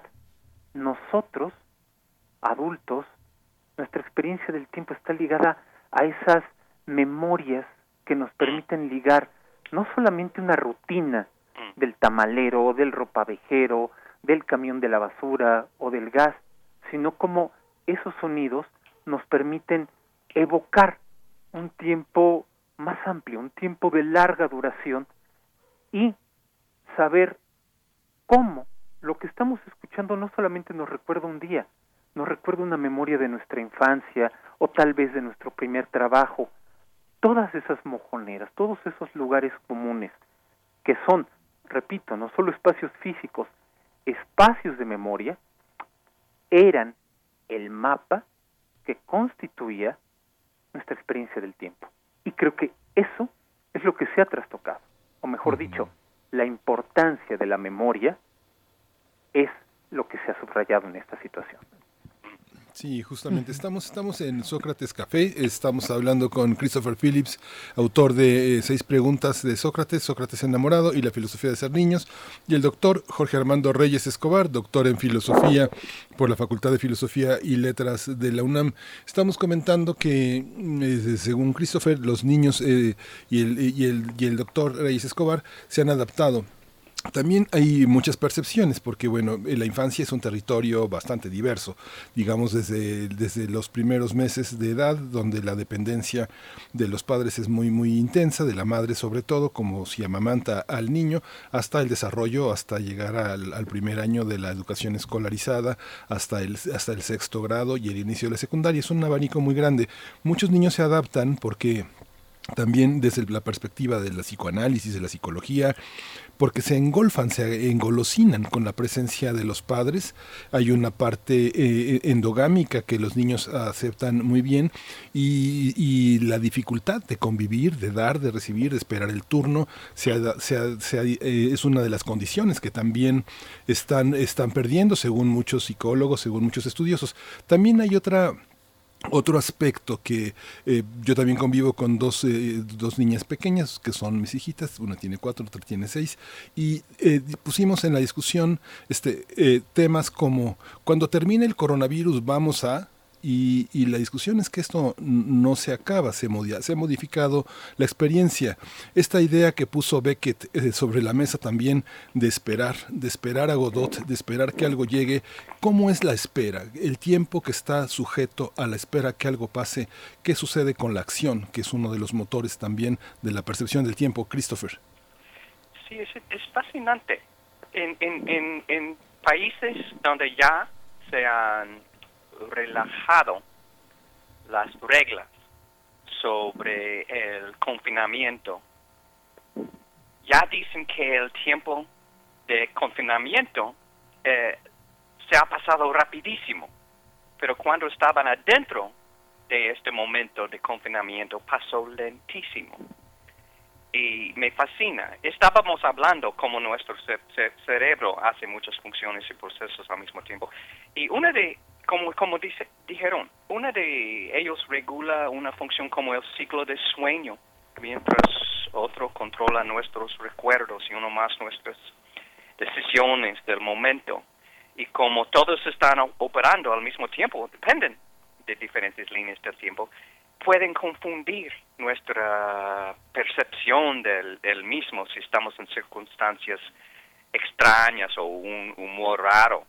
Y ahora nuestros otra vez nuestros relojes internos están algo confundidos. Por la primera vez en, no sé, décadas, estoy confundiendo un día con otro. Se me olvida o no tengo idea qué día es. Aunque tengo, estoy como agendando en este programa, me ayuda. De hecho, hay esta cuarentena activa los dos factores que tienen la mayor influencia en mi percepción subjetiva del tiempo es el sentimiento y la atención. Y el, el, el tipo de sentimiento que tengo afecta el tipo de atención que, que, que pongo. Y ambos como se combinan con las circunstancias externas. Hay, hay una gran diferencia porque cuando estamos relajados y atentos en una actividad que, que nos gusta como esto, como tocar la guitarra o pintar o filosofar en un Sócrates Café, tenemos algo llamado flujo. Y en es, es este espacio en el que te puedes perder en la actividad, como los niños se pierden. Por ejemplo, yo siempre digo, qué rápido se pasa el tiempo cuando estoy filosofando con, con, como con ustedes. Y están, no, ni pienso realmente en el tiempo, en un, un buenísimo aspecto. Al mismo tiempo, estaba pensando en este poema de Jorge Luis Borges, El tiempo es un río que me arrebata, pero yo soy el río. Es un tigre que me destroza, pero yo soy el tigre. Es un fuego que me consume, pero yo soy el, fuego. Mm. Y luego termina, el mundo desgraciadamente es real, yo desgraciadamente soy Borges. Pero yo creo que este poema ahorita, yo creo que ahorita el tiempo se ha congelado. O por lo menos es más como cuando estoy en la isla de griega, del volcán de mi familia. Es más como reflujo y flujo de las mareas. Aunque estoy en mi casa, me siento más como estoy cuando estoy en la hija familiar de mi familia en Grecia, de este reflujo y flujo de las mareas. Me ayuda muchísimo con algunos, algunas actividades como escribir un libro. Pierdo todo sentido de tiempo en, en buenísima manera. Pero en otro, es, si hay una monotonía es muy diferente que la monotonía en, en la vida cotidiana antes de, la pandemia. Me pregunto cómo va a ser después, si va a ser una combinación intrigante y, rarísima. Y ¿cómo, cómo, ¿Cómo lo ve usted? Eh, bueno, el tiempo, el tiempo apremia, Christopher, y el doctor Jorge Armando Reyes Escobar debe de estar viendo con mucha inquietud el paso del tiempo en su reloj, porque tiene, tiene un compromiso, un compromiso, un compromiso docente. Eh, pero eh, mm, para amarrar un poco esta, una conclusión, una conclusión anticipada, Jorge Armando Reyes, justamente usted es un profesor, tiene que ver con el futuro, el futuro de sus alumnos, las expectativas. ¿Cómo entender esta, esta idea? Bien, quiero recuperar esto que mencionabas, que es importantísimo de la relación entre, entre tiempo y acción y que en este caso puedo utilizar mi propia circunstancia para, para explicar lo que mencionabas, que tenía un compromiso. Creo que esta situación nos permite, de confinamiento, nos permite subrayar cómo solamente puede haber tiempo, un sentido de tiempo, de temporalidad quien está pensando en acción, quien actúa. Alguien puede creer que esto es una que esto es una obviedad, que es una tontería, pero justamente nos hace pensar y nos hace reflexionar sobre qué significa actuar y no simplemente moverse y comportarse. Uno puede moverse y comportarse porque tiene que cumplir un compromiso, porque tiene que que cumplir una fecha para pagar impuestos, para subir actas de evaluación, etcétera. Pero la idea de acción, esa idea de acción del mundo antiguo, de la Grecia y la Roma mm. clásicas, de la idea de que hay un fin en razón del cual hacemos todo lo demás. Creo que para muchos lo difícil de esta situación de confinamiento ha sido darnos cuenta de cómo nos movemos, actuamos, cumplimos con tareas, pero no podemos ver, no podemos discernir cuál es ese fin en vistas del cual estamos haciendo todo lo demás. Creo que esta situación del confinamiento no solamente tendría que llevarnos a subrayar cómo se pierde la noción de tiempo, sino de cómo si se pierde la noción de tiempo y nos está costando tanto trabajo volver a encontrarla, es porque hemos perdido el sentido de nuestra acción. ¿Cuál es el motivo último por el cual y para el cual nos movemos, hacemos cosas, llevamos a cabo tareas? Doctor Jorge Armando Reyes Escobar, profesor de la Facultad de Filosofía y Letras de la UNAM. Pues bueno, eh, agradecemos mucho esta, estas reflexiones, nos quedamos con ellas, continuamos con, el, con, con eh, Christopher Phillips eh, y le despedimos en esta mañana. Muchísimas gracias. Al contrario, muchísimas gracias a ustedes, les mando un abrazo fraterno. Igualmente, Jorge Armando. Igualmente. No sé.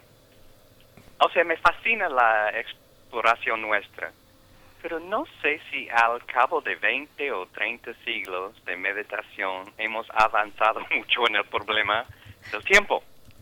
Uh, diría que siempre sentimos esa antigua perplejidad y esa que sintió como muertamente Heráclito, ¿no? En aquel ejemplo al que vuelvo siempre. Uh, nadie baja dos veces al mismo río. ¿Por qué nadie? ¿Y por qué nadie baja dos veces al mismo río? En, primer término, porque las aguas del río fluyen.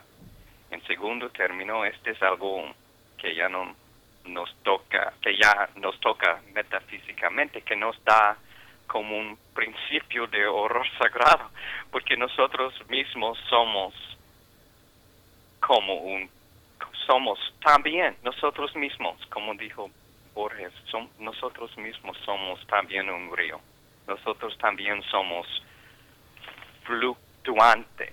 Y no me he dado cuenta de esto por mucho tiempo hasta tener esta discusión fascinante con ustedes.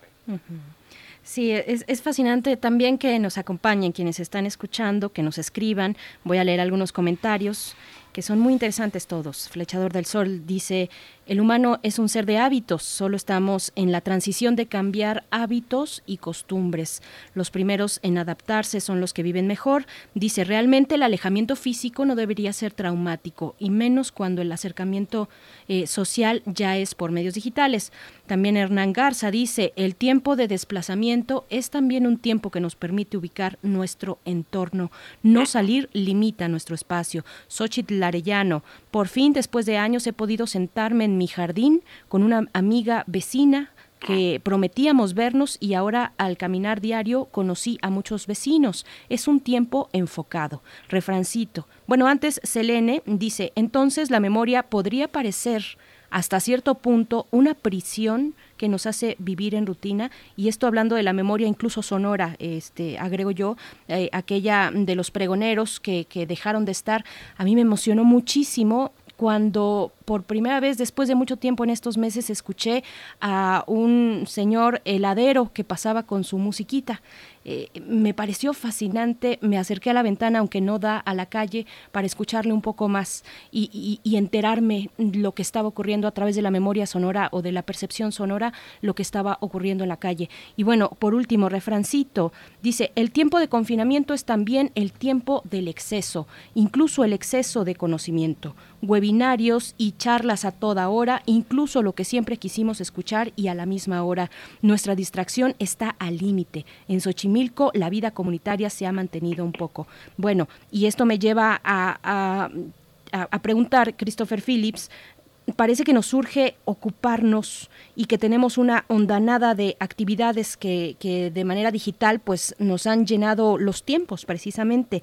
Eh, a veces parece que estamos más ocupados que antes y lo pregunto respecto a este comentario también del doctor Jorge Armando que nos dejaba con él, con esta reflexión, eh, el sentido de la acción. ¿Cuál es el sentido de la acción? Bueno, te lo dejo a ti, Christopher Phillips. ¿Qué opinas? ¿Sabes qué? Estoy pensando mucho en sus comentarios incluyendo las iluminaciones exquisitas del, del profesor. Estoy pensando en las personas que trabajan en trabajos de alto estrés, como los médicos, ¿no? en este momento podrían estar experimentando el tiempo de manera diferente, como, como los niños tienen menos problemas como para adoptarse que sus papás y como algunos de los sentimientos evocados por la cuarentena pueden imitar la experiencia de las personas que, que, luchan con, con, depresión, ¿no? Miguel Ángel, ¿qué piensa usted? Pues fíjate que eh, estaba recordando ese tipo de experiencias. Fíjate que tuve un amigo que llegó a ser jefe de neurocirugía de, del ISTE y era, verdad, cuando lo conocí, era un hombre pero muy, muy atlético, con unos brazos muy, muy potentes y bueno eran otros momentos en los que se operaba no con este no con los instrumentos endoscópicos. Y, decía este hay que tener esta fortaleza porque el único sentido del tiempo que te da eh, en una cirugía de largo de largo aliento es el cansancio no entonces estar cansado es eh, que ya pasó determinado tiempo. Él se mantenía en una condición para operaciones que a veces podían durar estaban programadas para siete horas y duraban 18 esta sensación del tiempo corporal es otra de las, eh, de las experiencias que, que, tenemos, estar demasiado tiempo sentados, levantarnos y que las rodillas no obedezcan como siempre, tener una fatiga al subir escaleras o al, al sacar a pasear a un, a un, animal de compañía. ¿Tú, ¿Tú cómo lo percibes, Berenice? Bueno, yo quiero precisamente respecto a este tema, Miguel Ángel, nos dice Mayra Elizondo algo bien interesante y, y, que se relaciona con lo que comentas. Eh, asumo que el paso del tiempo es una percepción y se aprende. Y pregunta, ¿cómo le has enseñado a tus pequeños a percibirlo? ¿Con base en qué lo mides? Cosas alegres, tristes, obligaciones, disfrute, amor. ¿Cómo le has enseñado a pasar el tiempo con él mismo? Bueno, esa es otra gran pregunta. El tiempo con nosotros mismos. Eh, Christopher Phillips, eh, ¿cómo lo ves? Sí, es, es, otra vez estoy volviendo al tema de los, no el reloj interno que tenemos, pero los relojes internos. Y es que es un montón de relojes internos. Los niños tienen una flexibilidad que es extraordinaria o sea, tenemos múltiples sistemas, todos ellos influyen en la percepción subjetiva del tiempo. Tenemos sistemas solo para regular nuestras funciones como corporales, como nuestro ciclo de sueño. Y estamos constantemente interpretando y sincronizando múltiples modalidades sensoriales. Pero para mí, mi, no sé qué haría yo sin tener niñas jóvenes en este momento me fascina cómo se acomodan al, al, nuevo momento. A mi, mi, mi hija de 14 años sí extraña las plazas, las galerías y todo esto, pero al mismo tiempo se ha convertido a acostumbrarse a, a tener muchos, como su gimnasia por el Zoom. Y, y tiene, aún tiene horarios más o menos fijos y ya que ha comenzado el ciclo escolar también. Sin embargo, al mismo tiempo estamos operando afuera del tiempo normal. Hay una con, hay muchas tragedias que están pasando y estoy pensando en, en Gabriel de García Márquez y aún así hay un realismo mágico en este momento va a salir obras del arte, están saliendo ahorita obras del arte que va a ser clásicos por siglos y siglos por experimentar este tiempo de corona. Y hay, hay, hay, este aspectos. Fíjate que ayer, ayer estábamos hablando con Alberto Betancourt, nuestro colaborador de los jueves, del el péndulo de Foucault y los movimientos y las estaciones a las que nos someten eh, los descubrimientos también de la física, que nos explican mucho las cosas. Pero pensaba también, eh, Christopher, en el libro de horas, que también eh, tiene todo un conjunto de, de, horarios que van desde la misión pública de la, del, de, del clero a través de esta idea de las estaciones, de las obligaciones religiosas, como el breviario, el salterio, toda una serie de libros que establecen eh, las, y las ocho horas canónicas del día, un, razón, un razonamiento que está detrás del libro de las horas y que está también detrás del establecimiento de las jornadas de trabajo. Hay una parte en la que si un niño quiere ir al baño no se lo impides, pero si le da hambre y no es hora de comer, sí lo haces. Y lo mismo lo, eh, le, le, dosificas eh, el azúcar antes de la hora de comer para que no se le quite el apetito. Hay unos horarios en los que estamos inmersos, hay, una, hay, una, hay unos horarios que son como parte de la necesidad, entre ellos el sueño. Tú en esta parte cómo, lo, cómo, cómo eh, nos ha ah, fagocitado la, la, vida moderna para que entremos en contacto y que hagamos cosas en un, en un mundo totalmente estructurado a partir de horarios. ¿Cuáles son los horarios más, eh, más inofensivos, más estructurantes y cuáles son los horarios que tenemos que aprender a resignificar?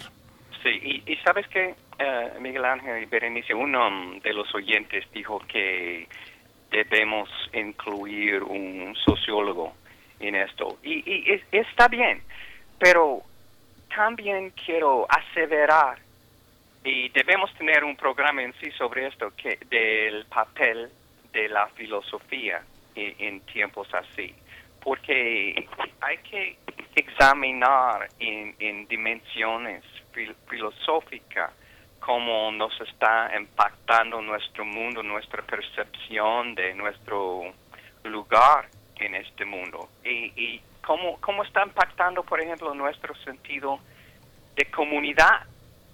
¿Qué es nuestra comunidad en este momento? Y, y, puedo ser yo una comunidad de una persona en este momento que está como experimentando una como un, un río unos ríos que de flujo y reflujo y es, es extraordinario esta experiencia fascinante. Pero hay un gran papel de, de, para filosofía eh, cómo se trata de los temas clásicos de la filosofía no como la muerte la libertad el miedo el cuidado el amor en este tiempo de, de pandemia mundial. Y, y es, es, yo creo que es un momento para realmente resucitar el gran papel importante de los filósofos que viven en perpetuo estado de excepción. Pero el, filósofo es por definición un, un epidemos, ¿no? Alguien que está en, el demos circulando entre los hombres y mujeres y cuestionando sus vidas como Sócrates. Voy a, voy a dar también lectura eh, de nuevo a esto que es una una reflexión ampliada con quienes nos escuchan. Es precisamente el objetivo de hacer un Sócrates Café en este espacio una vez al mes. Eh, hemos hablado de cómo atraviesa la edad la percepción de nuestro tiempo, eh, de, los tiempos, ¿no? Pero no hemos hablado del género directamente aquí, pero sí nos lo dicen en redes sociales. Dice Rosario Martínez, hay algunos que trabajan en casa y no ponen horarios y trabajan más eh, de cómo lo hacen de otra forma. Bueno, Mayra Williams dice lavarse las manos, lavar y desinfectar víveres, higienizar áreas y objetos, trabajo o buscar trabajo. También Luis Cotier dice, no hemos perdido el sentido de nuestros actos, sino que el confinamiento nos dio tiempo para darnos cuenta de su sinsentido, sin distracciones de las compras y trayectos cotidianos. Bueno, también esa, es una cuestión muy relevante. Eh, dice Luis José Moreno, más reflexiones con esta profundidad. Y bueno, regreso con Mayra Williams, que dice el sentido de la acción que decía el profesor que ya se fue es sobrevivir, dice Mayra. Sobrevivir es el sentido de la acción. Todas nuestras acciones hoy en día se encaminan a eso, mi opinión, dice. Y bueno, por acá, ajá, Rosario Martínez. Hay mamás que trabajan desde casa y ahora con la pandemia y con el marido e hijos en casa se ven invadidas en su espacio y les entra desesperación y casi llegan a la depresión. Bueno, solamente anotar una última cuestión que es más bien una recomendación.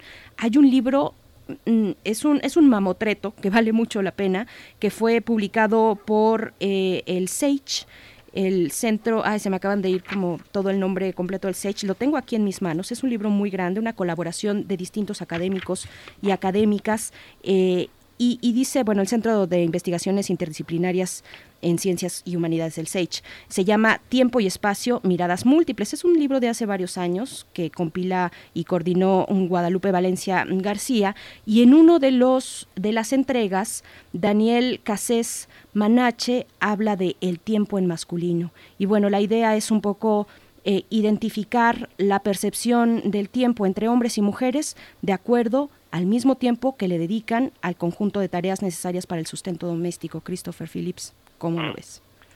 Sabes que todo esto que estamos pasando ahorita es como me, me hace dar cuenta más que nunca que, que por lo menos el tiempo pasa, el, el paso de, del tiempo tiene por lo menos dos maneras, de forma como prospectiva, cuán rápido pasa ahora mismo y retrospectivamente cuán rápido pasó la semana o la década pasada.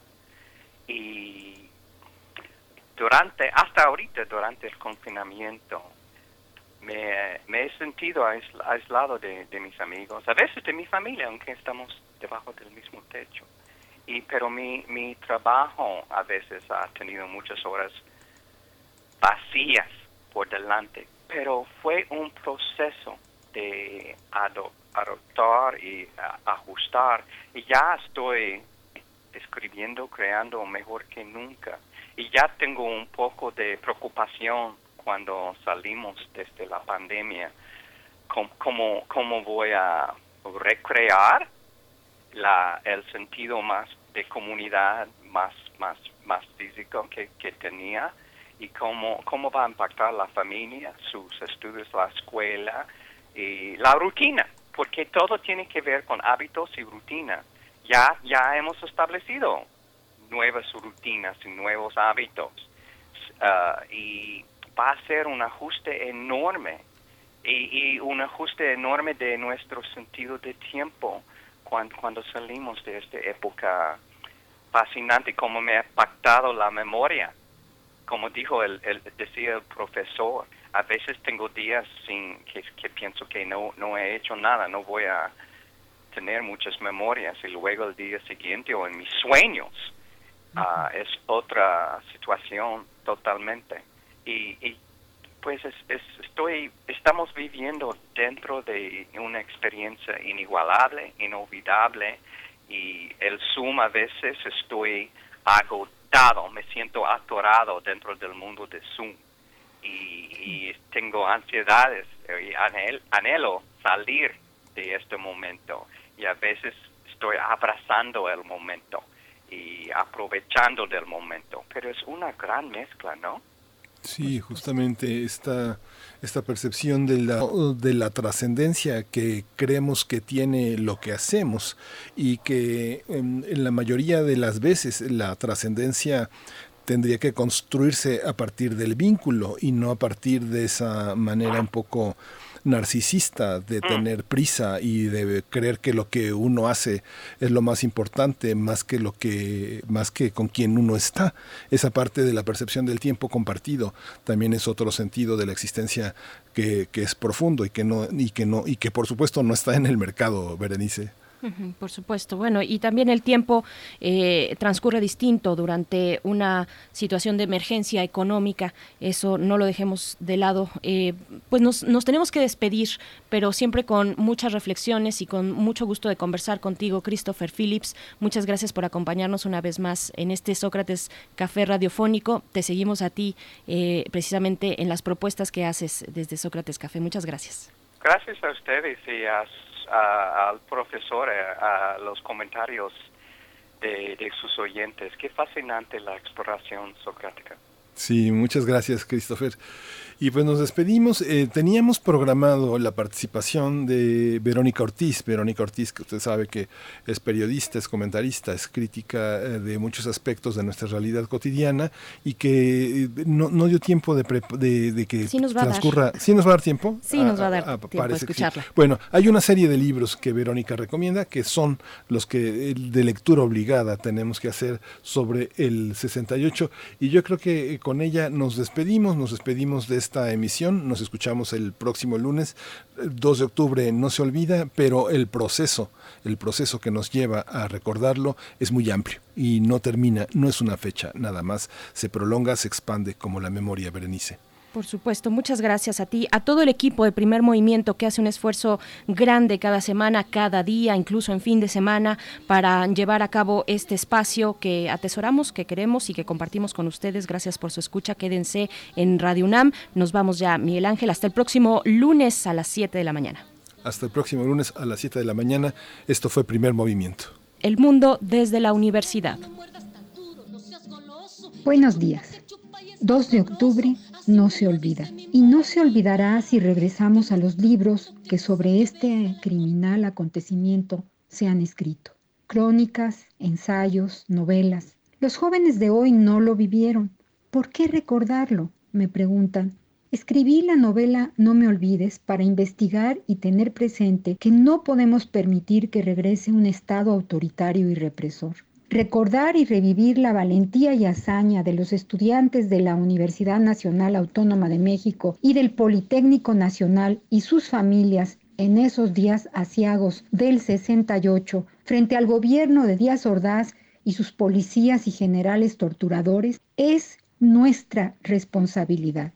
Por ello, me permito mencionar cuatro de los títulos más importantes sobre el tema. Sin duda, La Noche de Tlatelolco, Testimonios de Historia Oral de Elena Poniatowska. Esta es una crónica basada en la matanza estudiantil sucedida ese 2 de octubre del 68. El libro es quizá el más reeditado de los tiempos recientes. Poniatowska reunió numerosos testimonios cruciales para acercarnos a esos trágicos momentos la intensidad de la crónica, el dolor del testimonio y la fuerza avasalladora de la denuncia le confieren a este libro su condición ejemplar. Días de guardar de Carlos Monsiváis. Este es el primer libro de crónicas de Carlos, publicado en 1970, gracias a la mirada incisiva y crítica que desde entonces acompañará todos los textos de Monsiváis, nos descubre lo inadvertido, de ahí que un evento de masas, una marcha, una manifestación, se convierten en tema central para la reflexión y el análisis de la identidad mexicana de ese momento. 68 de Paco Ignacio Taibo II, con un, por cierto, espléndido prólogo de Elena Poniatowska. Paco Taibo II escribe sus reflexiones a partir de las notas tomadas en el momento para evitar que el tiempo desgaste el detalle de lo ocurrido y mantener viva la memoria de una generación con la voluntad de cambiar este país a través de la movilización social. El otro libro que les recomiendo es Historias del 68 de Vicente Leñero. Aun cuando la masacre estudiantil del 68 dejó una dolorosa huella que marcó a generaciones, nunca fue esclarecida. Vicente Leñero construye una historia de este movimiento a partir de la voz de muchos de sus participantes. Están ahí alumnos, activistas, porros, profesores, intelectuales, trabajadores, políticos, policías y militares. Todos ellos cuentan los hechos desde su punto de vista. Originalmente escrito como guion para cine, el resultado es una narrativa ágil, visual y llena de acción. Los libros que hoy recomiendo son de distintas casas editoriales y tienen todos el 25% de descuento. Pregunte a su librero por la mesa temática sobre el 68 o compre en línea fondodeculturaeconómica.com. Más libros, más libres. Quédate en casa leyendo. Hasta la próxima. Radio UNAM presentó Primer Movimiento. El mundo desde la universidad